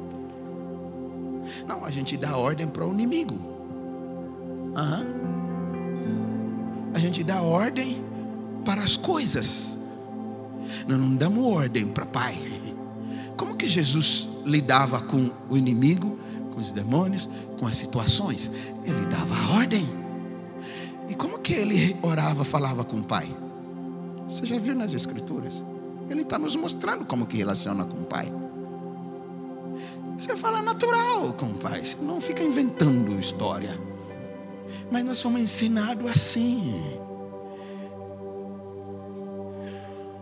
Eu vou jejuar três semanas e Deus vai ter que fazer. Alô? E na sua misericórdia, cheia de compaixão, às vezes ele faz.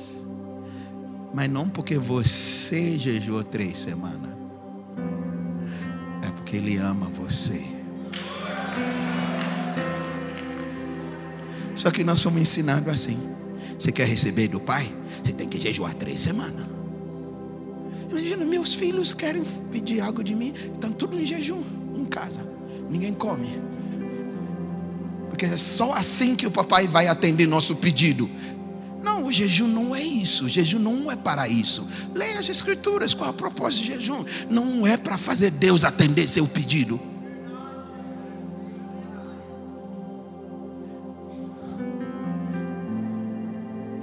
Aliás, eu vou um pouco mais.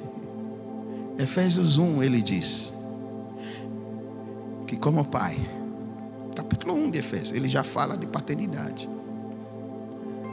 São todos família dele, cujo é, nome, recebemos o nome do Pai, Pai Celestial, Pai das luzes. Ele diz: Ele já nos abençoou com toda sorte de bênção nas regiões celestiais que que eu não experimento? Porque eu não sei acessar. Nós fomos ensinados a acessar no grito ou na performance. E isso não acessa. E aí nos frustramos. A única forma de acessar o que Pai já me deu é acreditar. Ninguém recebe se não for mediante a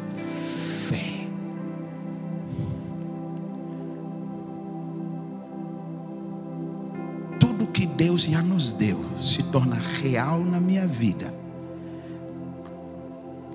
acessando pela fé. Só que você sabe que a fé se aprende a exercer e ter. Porque nós todos aprendemos a crer errado. E nós precisamos aprender a crer certo. Eu creio nas manifestações. E eu preciso aprender a crer na pessoa. Só que algo nos limita. É, como foi meu relacionamento com meu pai natural. Eu não consigo acreditar na pessoa. Jesus disse: crê em Deus, creia em mim. Os discípulos uma vez perguntaram a Jesus: o que fazer para realizarmos as obras de Deus? E Jesus deu uma resposta tão simples, mas muito profunda. Ele diz: a obra de Deus é esta: que creiais naquele que Ele enviou. É crer numa pessoa. E não é fácil acreditar numa pessoa, porque temos um background, temos um fundo de pano, pano de fundo de falhas, de frustrações, de incapacidade. Então eu não consigo crer plenamente nas pessoas. Até na igreja, eu não creio tanto nas pessoas. Viu? A gente tem dificuldade nisso. Onde que eu aprendo isso? O pai teria que me ensinar isso. Deus Pai estava ensinando Abraão como crer corretamente. E Abraão estava ensinando Isaac como crer corretamente. Quando os dois estavam subindo, Abraão disse para Isaac: Isaac disse, pai, eu estou vendo aqui a faca e a lenha. E o Senhor disse que nós vamos oferecer sacrifício, pai. Cadê o animal? Cadê o cordeiro? Dentro de Abraão, ele disse: Você não sabe que é você. Sua cabeça vai rolar.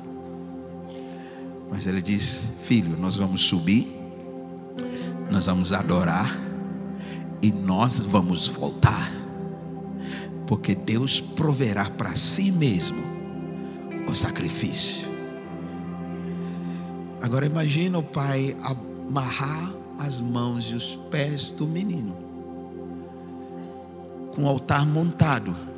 Já deitaram a lenha. Você acende o fogo. Não é assim? Você não acende o fogo depois que pôs o sacrifício. Então o fogo está aceso. A lenha está ali pegando fogo. E o menino está procurando o um animal. E pai Abraão vai ter que convencer ele que ele que vai deitar em cima do trem. Não foi briga. Não foi correr, pega, pega. E o menino vai tranquilo e amarra as mãos, amarra os pés e vai colocar ele em cima. Ele ele está aprendendo a confiar. Ele está aprendendo a ter certeza de que o que o Pai prometeu vai acontecer. Ele está aprendendo, olhando nos olhos do Pai, que nós vamos, vamos oferecer o sacrifício e nós vamos voltar. E não só eu vou voltar e você vai ficar. Ele está aprendendo a confiar e por isso ele se entrega sem questionar. E a mesma coisa que o filho desce e ele vem do céu e ele vai para o matadouro sem abrir a boca, porque ele já dizia para os discípulos: Eu vou morrer, mas no terceiro dia eu vou levantar. Porque ele confia no Pai. E esta é a fé. Confiar. Mas eu não aprendi a confiar. Eu não aprendi a crer ao ponto de descansar. E o resultado da fé é descanso. Onde eu cesso de eu trabalhar para obter aquilo. Eu vim declarar para alguém nesta noite. Papai já colocou a flecha da vitória nas tuas mãos. E ele diz: atira. Ele diz: olha para seus inimigos, porque você vai os consumir. Mas o que vai me levar a experimentar isso é se eu acreditar. E o rei Joás não estava acreditando o suficiente. Ele atira três vezes e Eliseu fica indignado. Você já viu Jesus ficar indignado com os discípulos? Quando? Quando eles não acreditavam no que ele estava dizendo. Os homens de pouca fé. Eles repreendem. Até quando? Vocês não viram o que eu fiz com os pais? Agora vocês estão no, aqui no mar e vocês estão todos desesperados. Quantos cestos vocês encheram com o resto? Eles falam, doze. Eles pois é, cabeçudos. Com cinco pães e dois peixinhos, nós comemos, fartamos e levamos doze cestos cheios, cada um levou. E só estamos nós aqui. E vocês estão preocupados se eu vou conseguir sustentar vocês.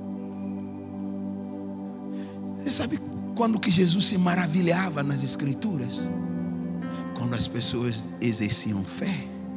Diziam, uau, nunca vi tamanha fé. Olha a fé. Meu irmão, o que vai fazer a diferença da sua derrota para a vitória não é só o que o papai já diz, mas quando você acessa o que ele diz perante a fé quando você acredita no que ele diz. Ele diz que você é justiça dele. Ele diz que você é amado. Ele diz que você é mais que vencedor. Ele diz que você é menina dos seus olhos. Ele diz que o inimigo já está debaixo dos seus pés. Ele diz que você e a tua casa será salvo. Ele já diz. Ele já diz, e você precisa crer e exercer fé, e atira a, a, a flecha, porque você vai consumir esses inimigos.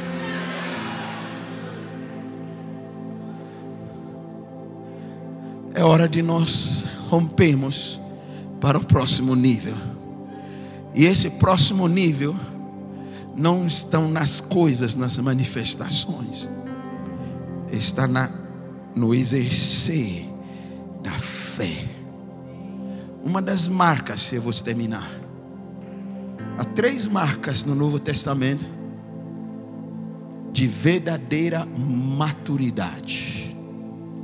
De quem está deixando de ser criança, infantilizado, nenê, está passando a ser adulto. Quando somos crianças, a gente ainda está aprendendo a acreditar e confiar. Eu lembro quando meus filhos eram menores. Talvez você fez isso tanto com o papai.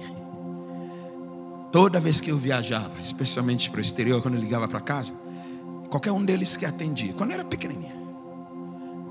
E a gente só fala inglês em casa desde que eles estavam na barriga, eu falava inglês com eles. Então ligava em casa. Hi Andrew, how are you? Yeah, daddy, I'm fine. Did you buy my present? Essa é a primeira coisa.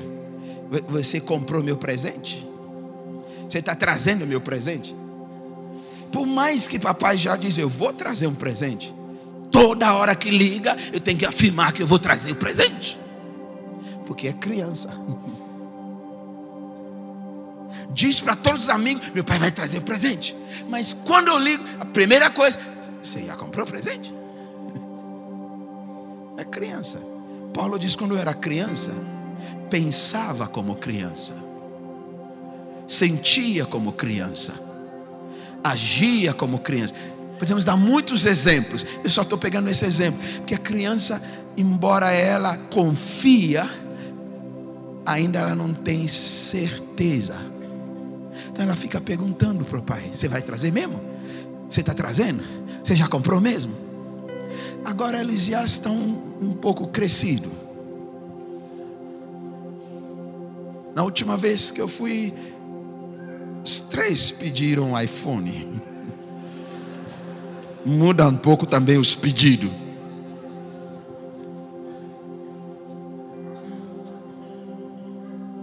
E eu fiz o esforço e eu comprei dois iPhone um Samsung para menorzinha Samsung. Falei, ah, iPhone está muito alto para você.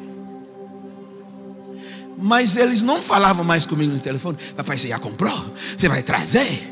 Porque eles já tiveram tanta experiência comigo desse pequenininho, de que se eu prometi, eu vou trazer. Vocês estão entendendo? Você já andou tanto com o papai do céu que você chega a um ponto que você não só crê, você confia tanto que aquilo não gera ansiedade. Não gera preocupação, não há lugar para. E se não trouxer? E se ele não abrir a porta para mim? Se ele prometeu, a não ser que você criou essa promessa. Tem promessas que Deus não prometeu, nós fizemos.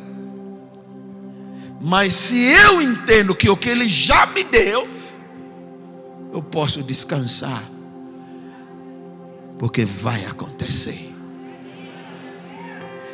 E os três sinais dessa maturidade, Paulo diz, que todas as outras coisas vão cessar.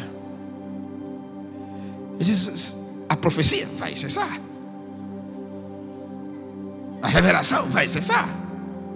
A gente chega num ponto no nosso andar com Deus que nós amadurecemos que o que importa não são as manifestações mais.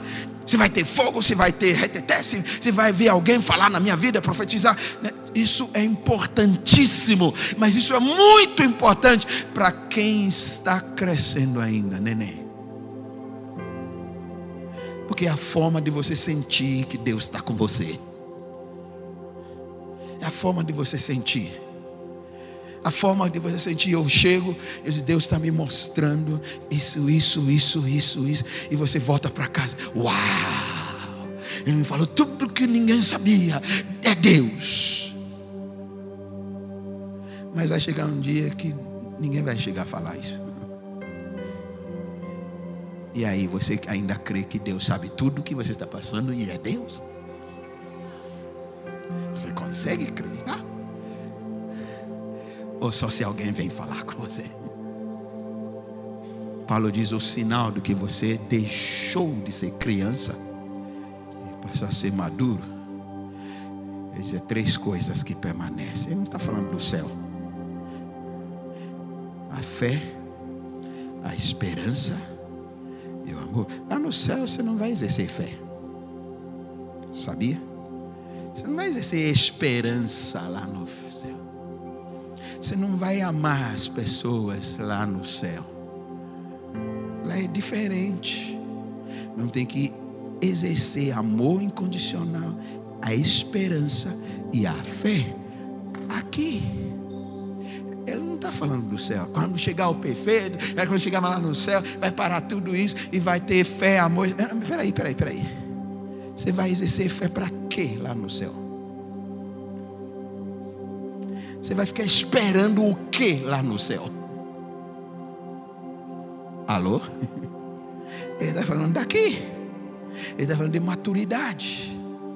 As marcas de uma pessoa que está crescendo de verdade, não é quanto revelação, não é quanto dom, não é quanto manifestação, mas é quanto consegue acreditar vez mais, andar pela fé, ter uma esperança viva, inabalável e amar de forma incondicional.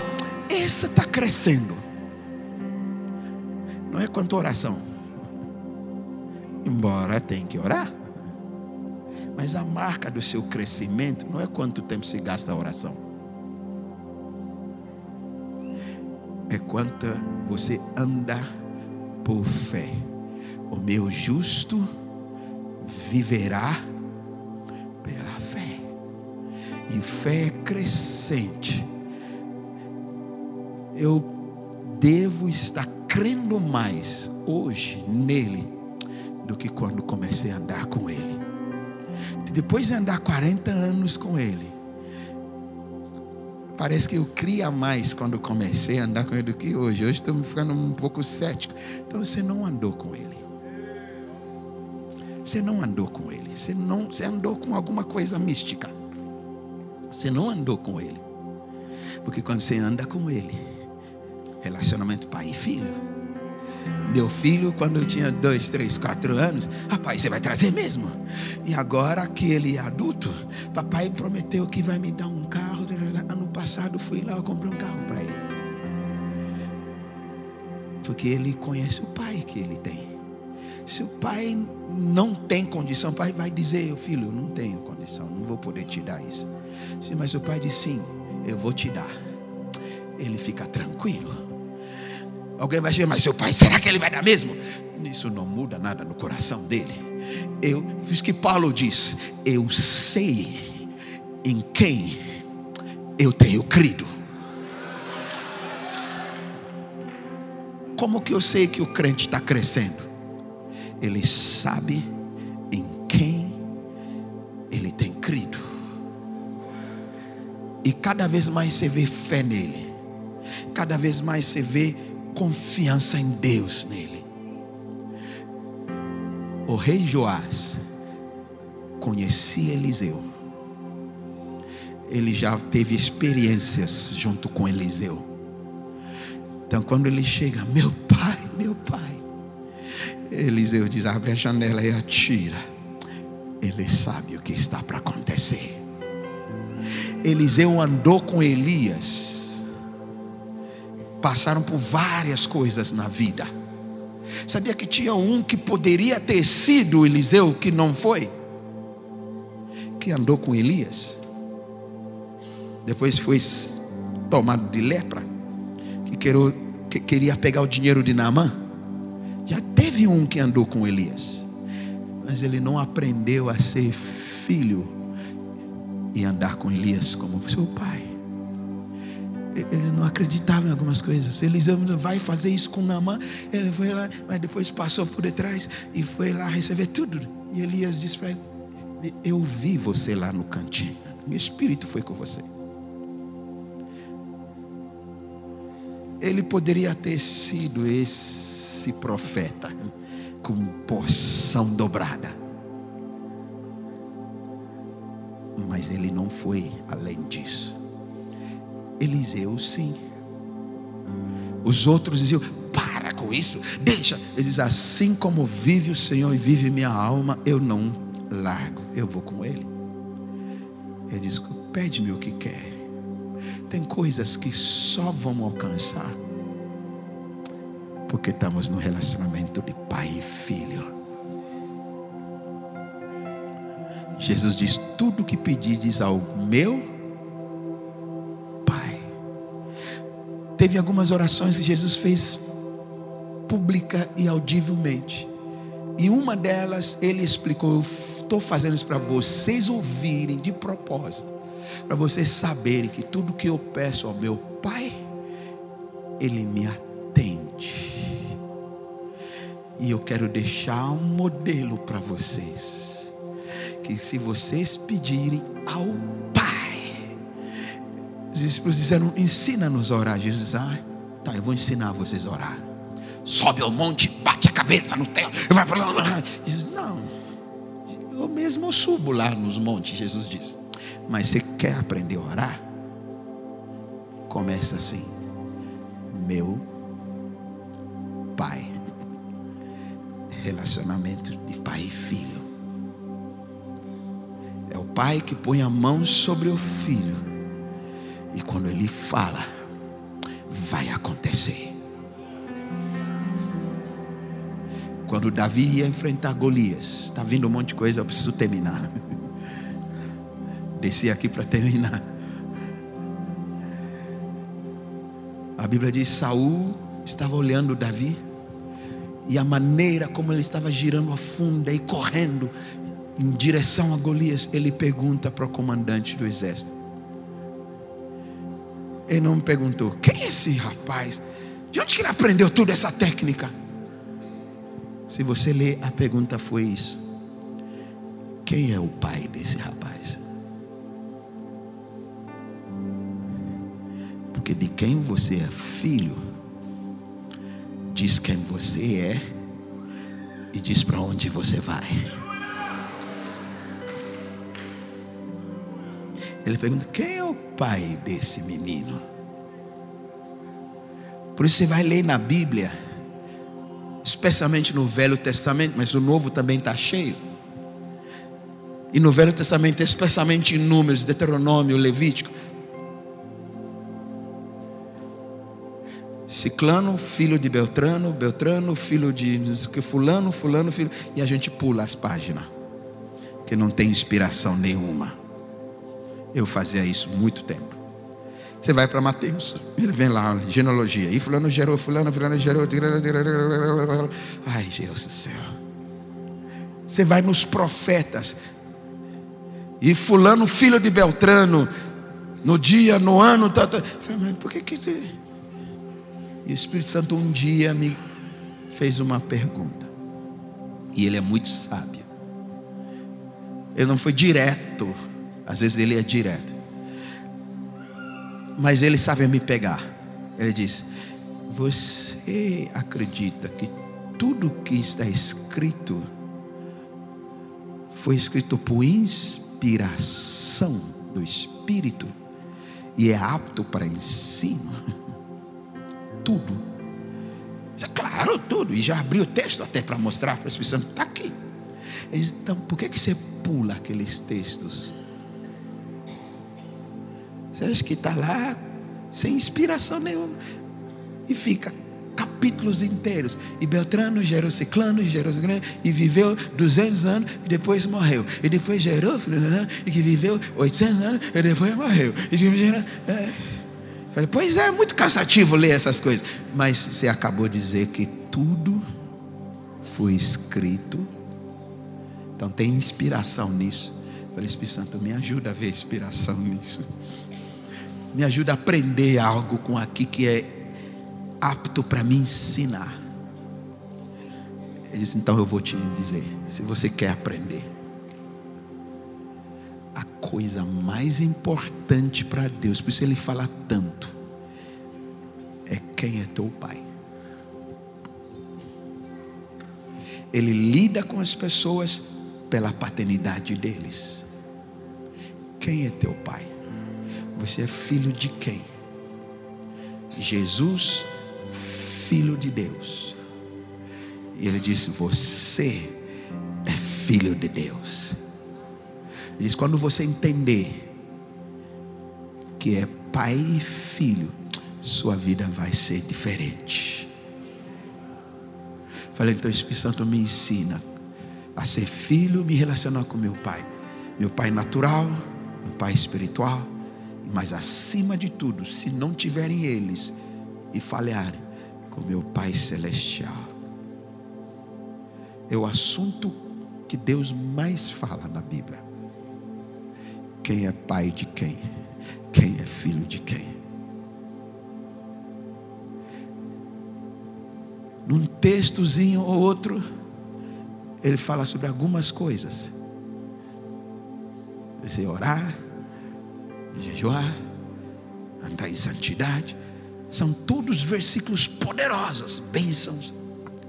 Mas o que ele mais fala é de quem é pai de quem, quem é filho de quem. Porque se não resolver isso, sempre vai ter uma lacuna. E nessa conferência profética, eu vim dizer para alguém: você vai entrar num relacionamento de filho e pai, pai e filho. E algo vai romper de verdade na sua vida. O que disseram que você não podia ser, você será. O que disseram que você não pode de forma alguma ter, você terá. E o que disseram que você jamais chegará lá alcançar, eu vim declarar, porque és filho e relaciona de verdade com teu pai, você vai chegar e não só vai chegar, você vai passar.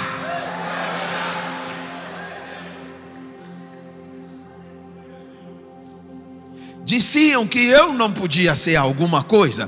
Eu nasci numa família pobre, numa tribo de pescadores na África, 56 anos atrás.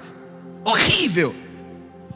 Quando eu vim ao Brasil para falar com meus pais, eu tenho que mandar uma carta que levava duas semanas para chegar e levava duas semanas para vir. Ninguém ouvia falar. Eles não tinham condições. Meu pai teve que pagar a minha passagem. Ele tirou toda a poupança dele. E eles deram, incrível, é interessante, a gente riu, mas eles deram dinheiro em moedas menores. Então ele teve que levar uma, uma, uma, uma mala no, no banco. Em vez de dar notas, mas deram notas. É, porque ele é pobre, o gerente deu assim. Tratam as pessoas assim. Meu pai saiu com mala para pagar a passagem de avião. Uma mala. Mas meu pai tinha liberado uma palavra sobre minha vida. E Deus tinha me ensinado a corrigir meu relacionamento com Ele. E Deus diz: não é com Ele, você está corrigindo, mas tudo te irá bem. E viverá do melhor. E viverá longos anos na terra tenho colegas desde a minha adolescência. E quando volto para lá, é lamentável ver. Lastimável. E eles vêm e dizem: Uau! Quem te viu, quem te vê. Diz: Uau, você fez tudo isso. Diz: Uau, como que você está vivendo? Uau, o que Deus fez na sua vida? Eles não sabem que um dos segredos é que meu pai me tomava e me levava para o quarto dele, pegava pela mão e me abençoava. Muita coisa que eu colho hoje é de quem eu sou filho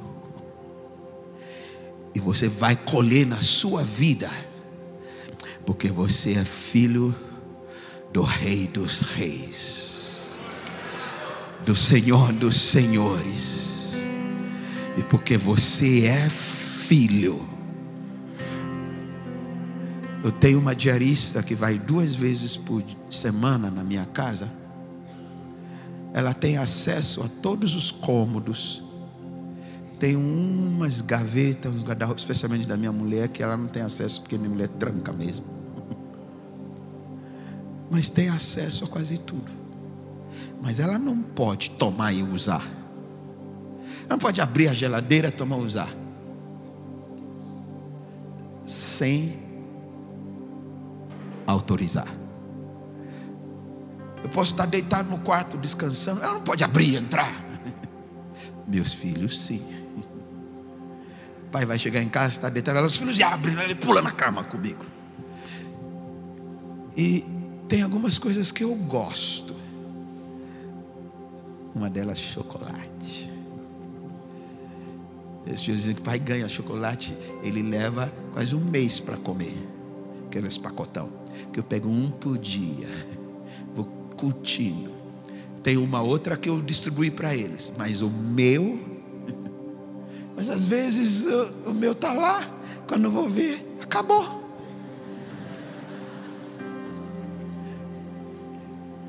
Eu gosto de sorvete, meus filhos também. O sorvete não dura para eu curtir. Agora, se eu perguntar quem que tomou meu sorvete, aí vem a diarista, Senhor, fala, sou eu. Rua. Você está entendendo? Ela não pode vir lá, invadir, tomar meu sorvete, pegar meu chocolate. Agora, quem que tomou sorvete? A Stephanie vem. Pai, fui eu. Ah, filha. Coisa, né? Eu falei, rua, vai embora dessa casa. Nunca. Estão vendo a diferença? Tem coisas que ela acessa, que servo não acessa.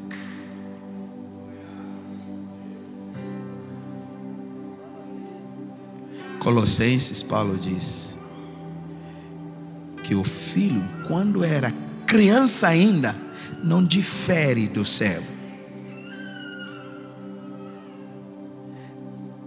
Até o dia que atinge maturidade, aí difere do servo, porque agora acessa toda a herança. Servo não acessa a herança. Eu vou colocar a herança de outra forma. Toda a provisão que pai fez para o filho. Isso é herança. Servo não acessa isso. Se você se vê apenas como servo, por isso que você não acessa. Deus quer que a partir desta noite você comece a se ver como de fato você é, filho amado. Porque toda a provisão que ele já fez não é para ele, por isso é chamado herança, é para você, e você vai acessar. Só que você não acessa tudo quando você ainda é criança. Eu não ponho meu filho quando é criança, 12 anos, para dirigir o carro, dou chave da casa para minha filha de 12 anos. Não, mas agora ela tem chave de casa. Ela entra e sai a hora que ela quiser, embora papai não dorme. Mas eu não brigo com ela. Essa é a hora de chegar. Agora, se fosse 14 anos, vamos brigar. Agora, com quase 19 anos, eu não posso brigar.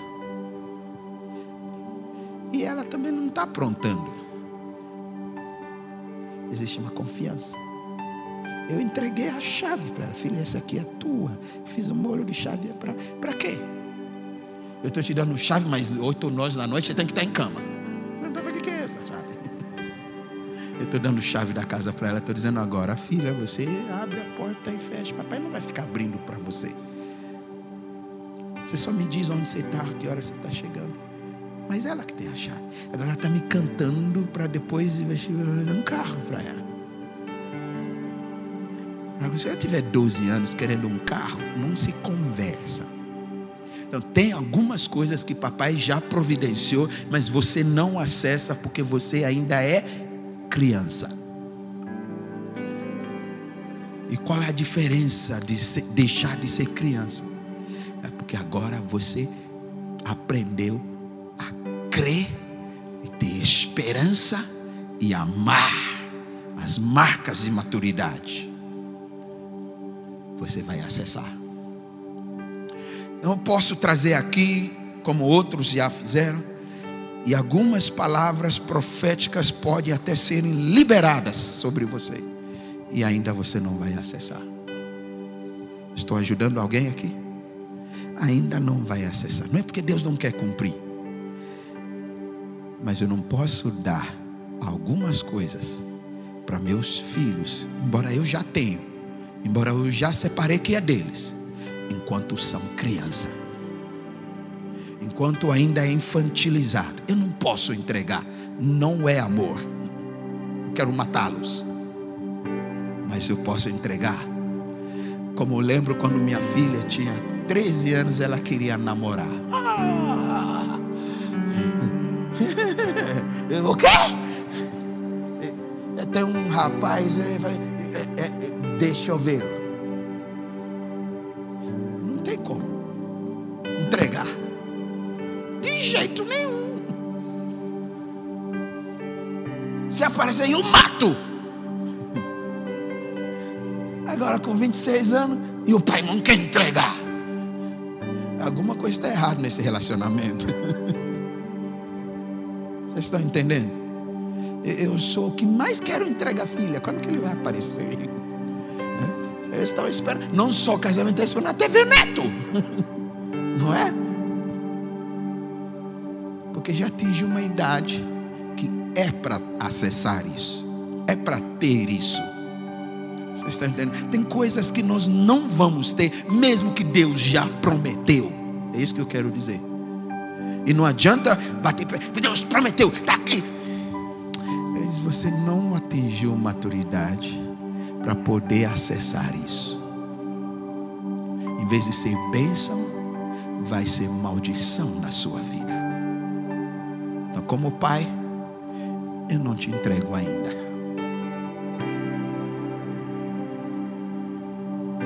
Mas onde está minha maturidade? Quando as coisas que me mantinha infantilizado, sabe o que são essas coisas? Paulo chama carne. Ele diz: Eu queria falar com vocês como maduros na fé, mas ainda tenho que falar como crianças, porque ainda sois carnais. Ainda a briga, a dissensão, a contenda, vocês são crianças. Por isso ele põe a flecha da vitória na sua mão e ele quer que você atire, porque você vai vencer os inimigos da carne e você vai crescer e ele vai te dar toda a provisão que é tua. É hora de deixarmos de ser carnais e começamos a ser maduros. Quando ainda há diz que me disse, a língua fala mal do que ele me fala. Eu não concordo, eu não concordo, eu não creio assim. Carne, carne, carne, tem que atirar flecha para essa terra até consumir. Mas eu quero profetizar, vamos colocar-nos em pé. Diga para alguém que está ao seu lado: flecha da vitória está nas tuas mãos. Papai já colocou a flecha da vitória. Você vai vencer teus inimigos até os consumir. Você acredita nisso? Você consegue acreditar nisso? Você precisa aprender a acreditar. Pois não. Existe um pai espiritual sobre a casa. Toda casa tem pai. Quando Deus fez a vara de Arão brotar, se você ler no Velho Testamento, a vara de Arão brotou, floresceu, produziu gomos, amêndoas. Deus falou a Moisés a pedir que todos os cabeças das tribos de Israel, doze, trouxessem vara, mas Deus foi específico. Cada vara da casa do pai deles. Deus quer saber quem é o pai. A casa do pai. Porque cada casa tem pai. Esta casa aqui. Quando sabe que aqui é casa do Deus. Quando sabe que Deus é o pai aqui, aleluia. Mas ele colocou alguém para representar essa paternidade no dia a dia das nossas vidas.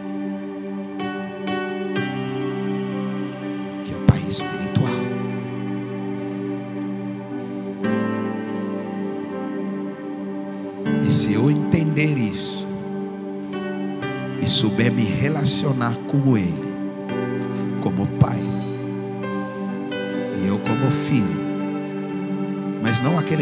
doentio. Agora é meu pai, todo lugar vai fazer. Ô pai, ô pai, ô pai. Que alguns lugares estão fazendo essa coisa tão horrível.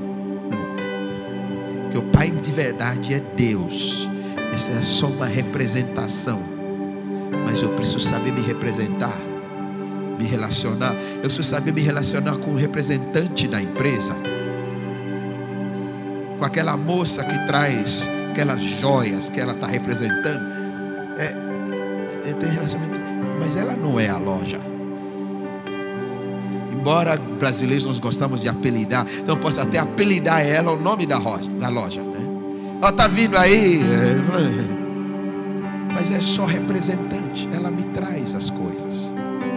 eu me relaciono com ela. Ela vem para mim, recebe, e, mas tem uma empresa por detrás. É só uma. Eu preciso saber que quando eu me relaciono com Marcelo e Ana, eles não são meus pais, são os pais dela. Eu nunca vou tomar o lugar dela, mas estão representando a paternidade de Deus na minha vida. Por isso que Paulo escreve aos Efésios, ele usa outra terminologia. Ele está falando sobre chefe, que também é a mesma coisa. Ele diz: vocês que são servos, se submetam e sirvam os seus chefes, mas não como a homens, mas como a Deus. Porque se você o servir bem, a recompensa vem lá de cima, não deles. Mesmo que eles não te recompensam, você está me servindo. Jesus disse: se você der um copo d'água para alguém pequenininho, você não está dando para ele, é representação, você está dando para mim. Então eu vou me relacionar com ele, não bajular, não, agora é o meu, o pai, o pai, o pai. Tem gente que fala tudo isso, mas não é. Eu tenho que saber me relacionar como alguém que está representando a paternidade de Deus como Eliseu e Elias. E quando ele põe a mão sobre a minha mão,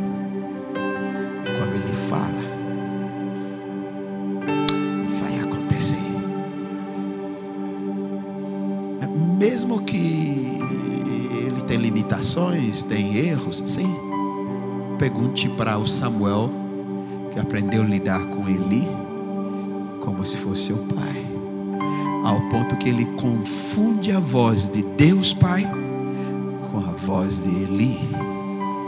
A Bíblia diz que Samuel serviu a Deus perante Eli. Era Eli que dizia: Vai acender as, os candeeiros. Eli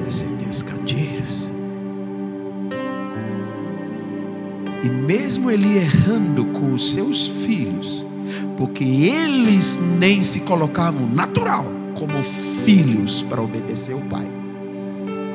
Samuel se colocou. Quem conheceu a voz de Deus não foram os filhos naturais de Eli, foi Samuel. Porque Eli disse para ele: se você ouvir de novo essa voz, diga, fala Senhor, servo ouve. Ele que abriu a porta de ouvir a voz de Deus para Samuel e se tornou maior dos profetas em todo Israel. E sabe o que a mãe dele fez?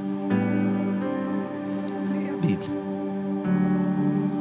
A Ana descobriu que a maneira como me relaciono a porta da casa pai da casa. O que libera algumas bênçãos na minha vida. Então a Bíblia diz, porque aconteceu no primeiro dia que ela foi derramar os, as lágrimas dela, as amarguras dela. E Eli que chegou para repreender ela.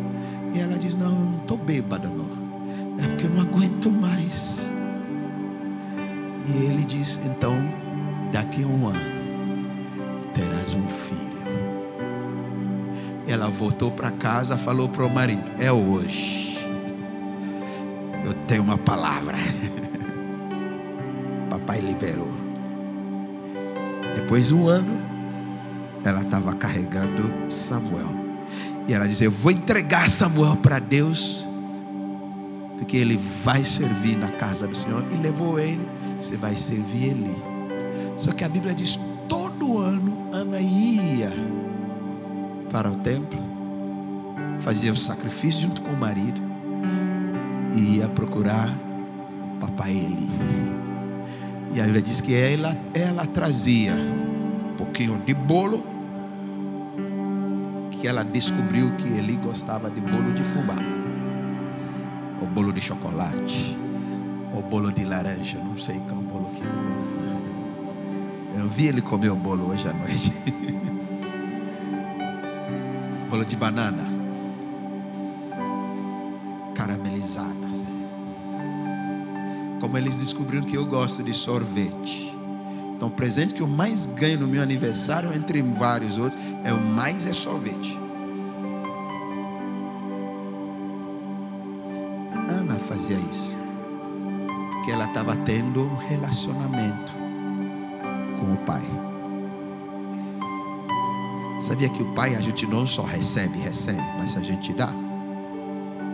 Por isso que a gente traz ofertas, a gente dá para o pai. E toda vez que ela ia para agradar o coração do pai, que Jacó teve que ouvir a mãe e fazer a carne que Isaac ia lamber os dedos. Mesmo cego, ele diz: ajoelha aí. Porque está muito gostoso. Ele libera a bênção. A Bíblia diz que quando ele comia, estava tão satisfeito.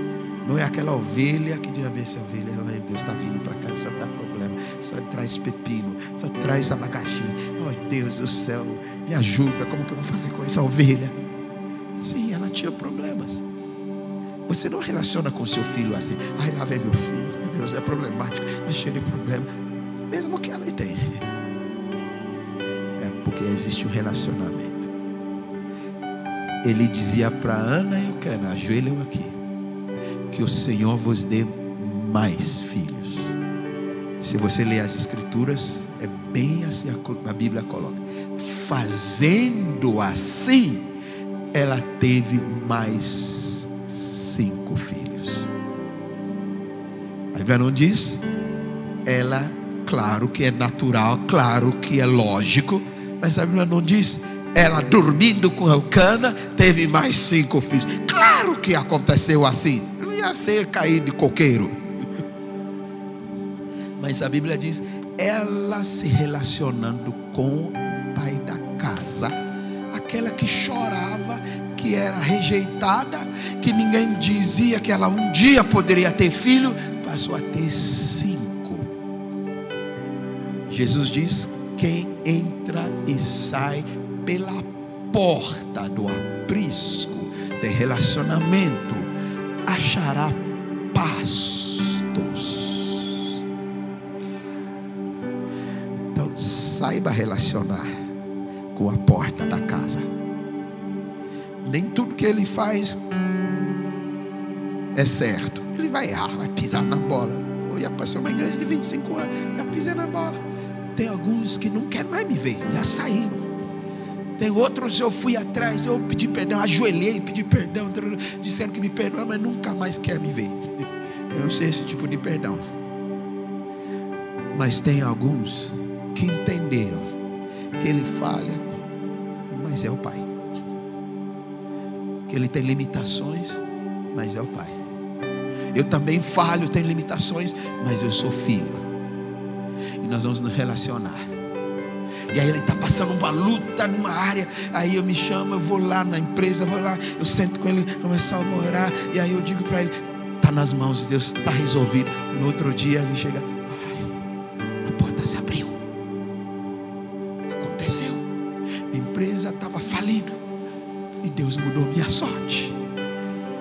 achava que nunca mais ia me chamar. Eu sou o último na fila para entrevista e algo aconteceu e virou e começaram com o último, porque meu pai veio aqui e disse: Deus vai fazer algo e o último será o primeiro e eu fui o primeiro. Eles entenderam que tem coisas que acontecem na vida deles porque aprenderam a entrar e sair do dia a dia pela porta do aprisco. E o pastor fica na porta do aprisco. É, chama as ovelhas tudo por nome. Oi, Joãozinho. A Cecília. Bé. E chama lá. Mas ele sabe que é por sair e entrar por esta porta que acham pastos. Você vai achar os pastos verdes você vai encontrar a flecha da vitória na sua mão. Você vai ver os inimigos ruírem. Você vai ver os seus inimigos fugirem. Foi assim que os pais falaram para Rebeca. Quando o homem, o servo de é, Abraão, foi buscá-la.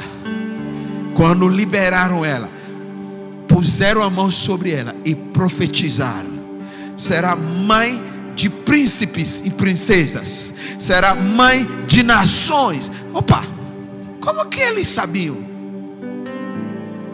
Deus só tinha falado para Abraão, eles não sabiam. Mas eles profetizaram a mesma coisa sobre a Rebeca, que Abraão estava liberando sobre Isaac. E disseram: E Deus vai colocar os teus filhos nas portas dos seus inimigos e destruirá, e seus inimigos não resistirão. E foi a mesma coisa que Isaac profetizou sobre Jacó. Sabe o que quer dizer isso? É a mesma coisa que Jesus veio fazer.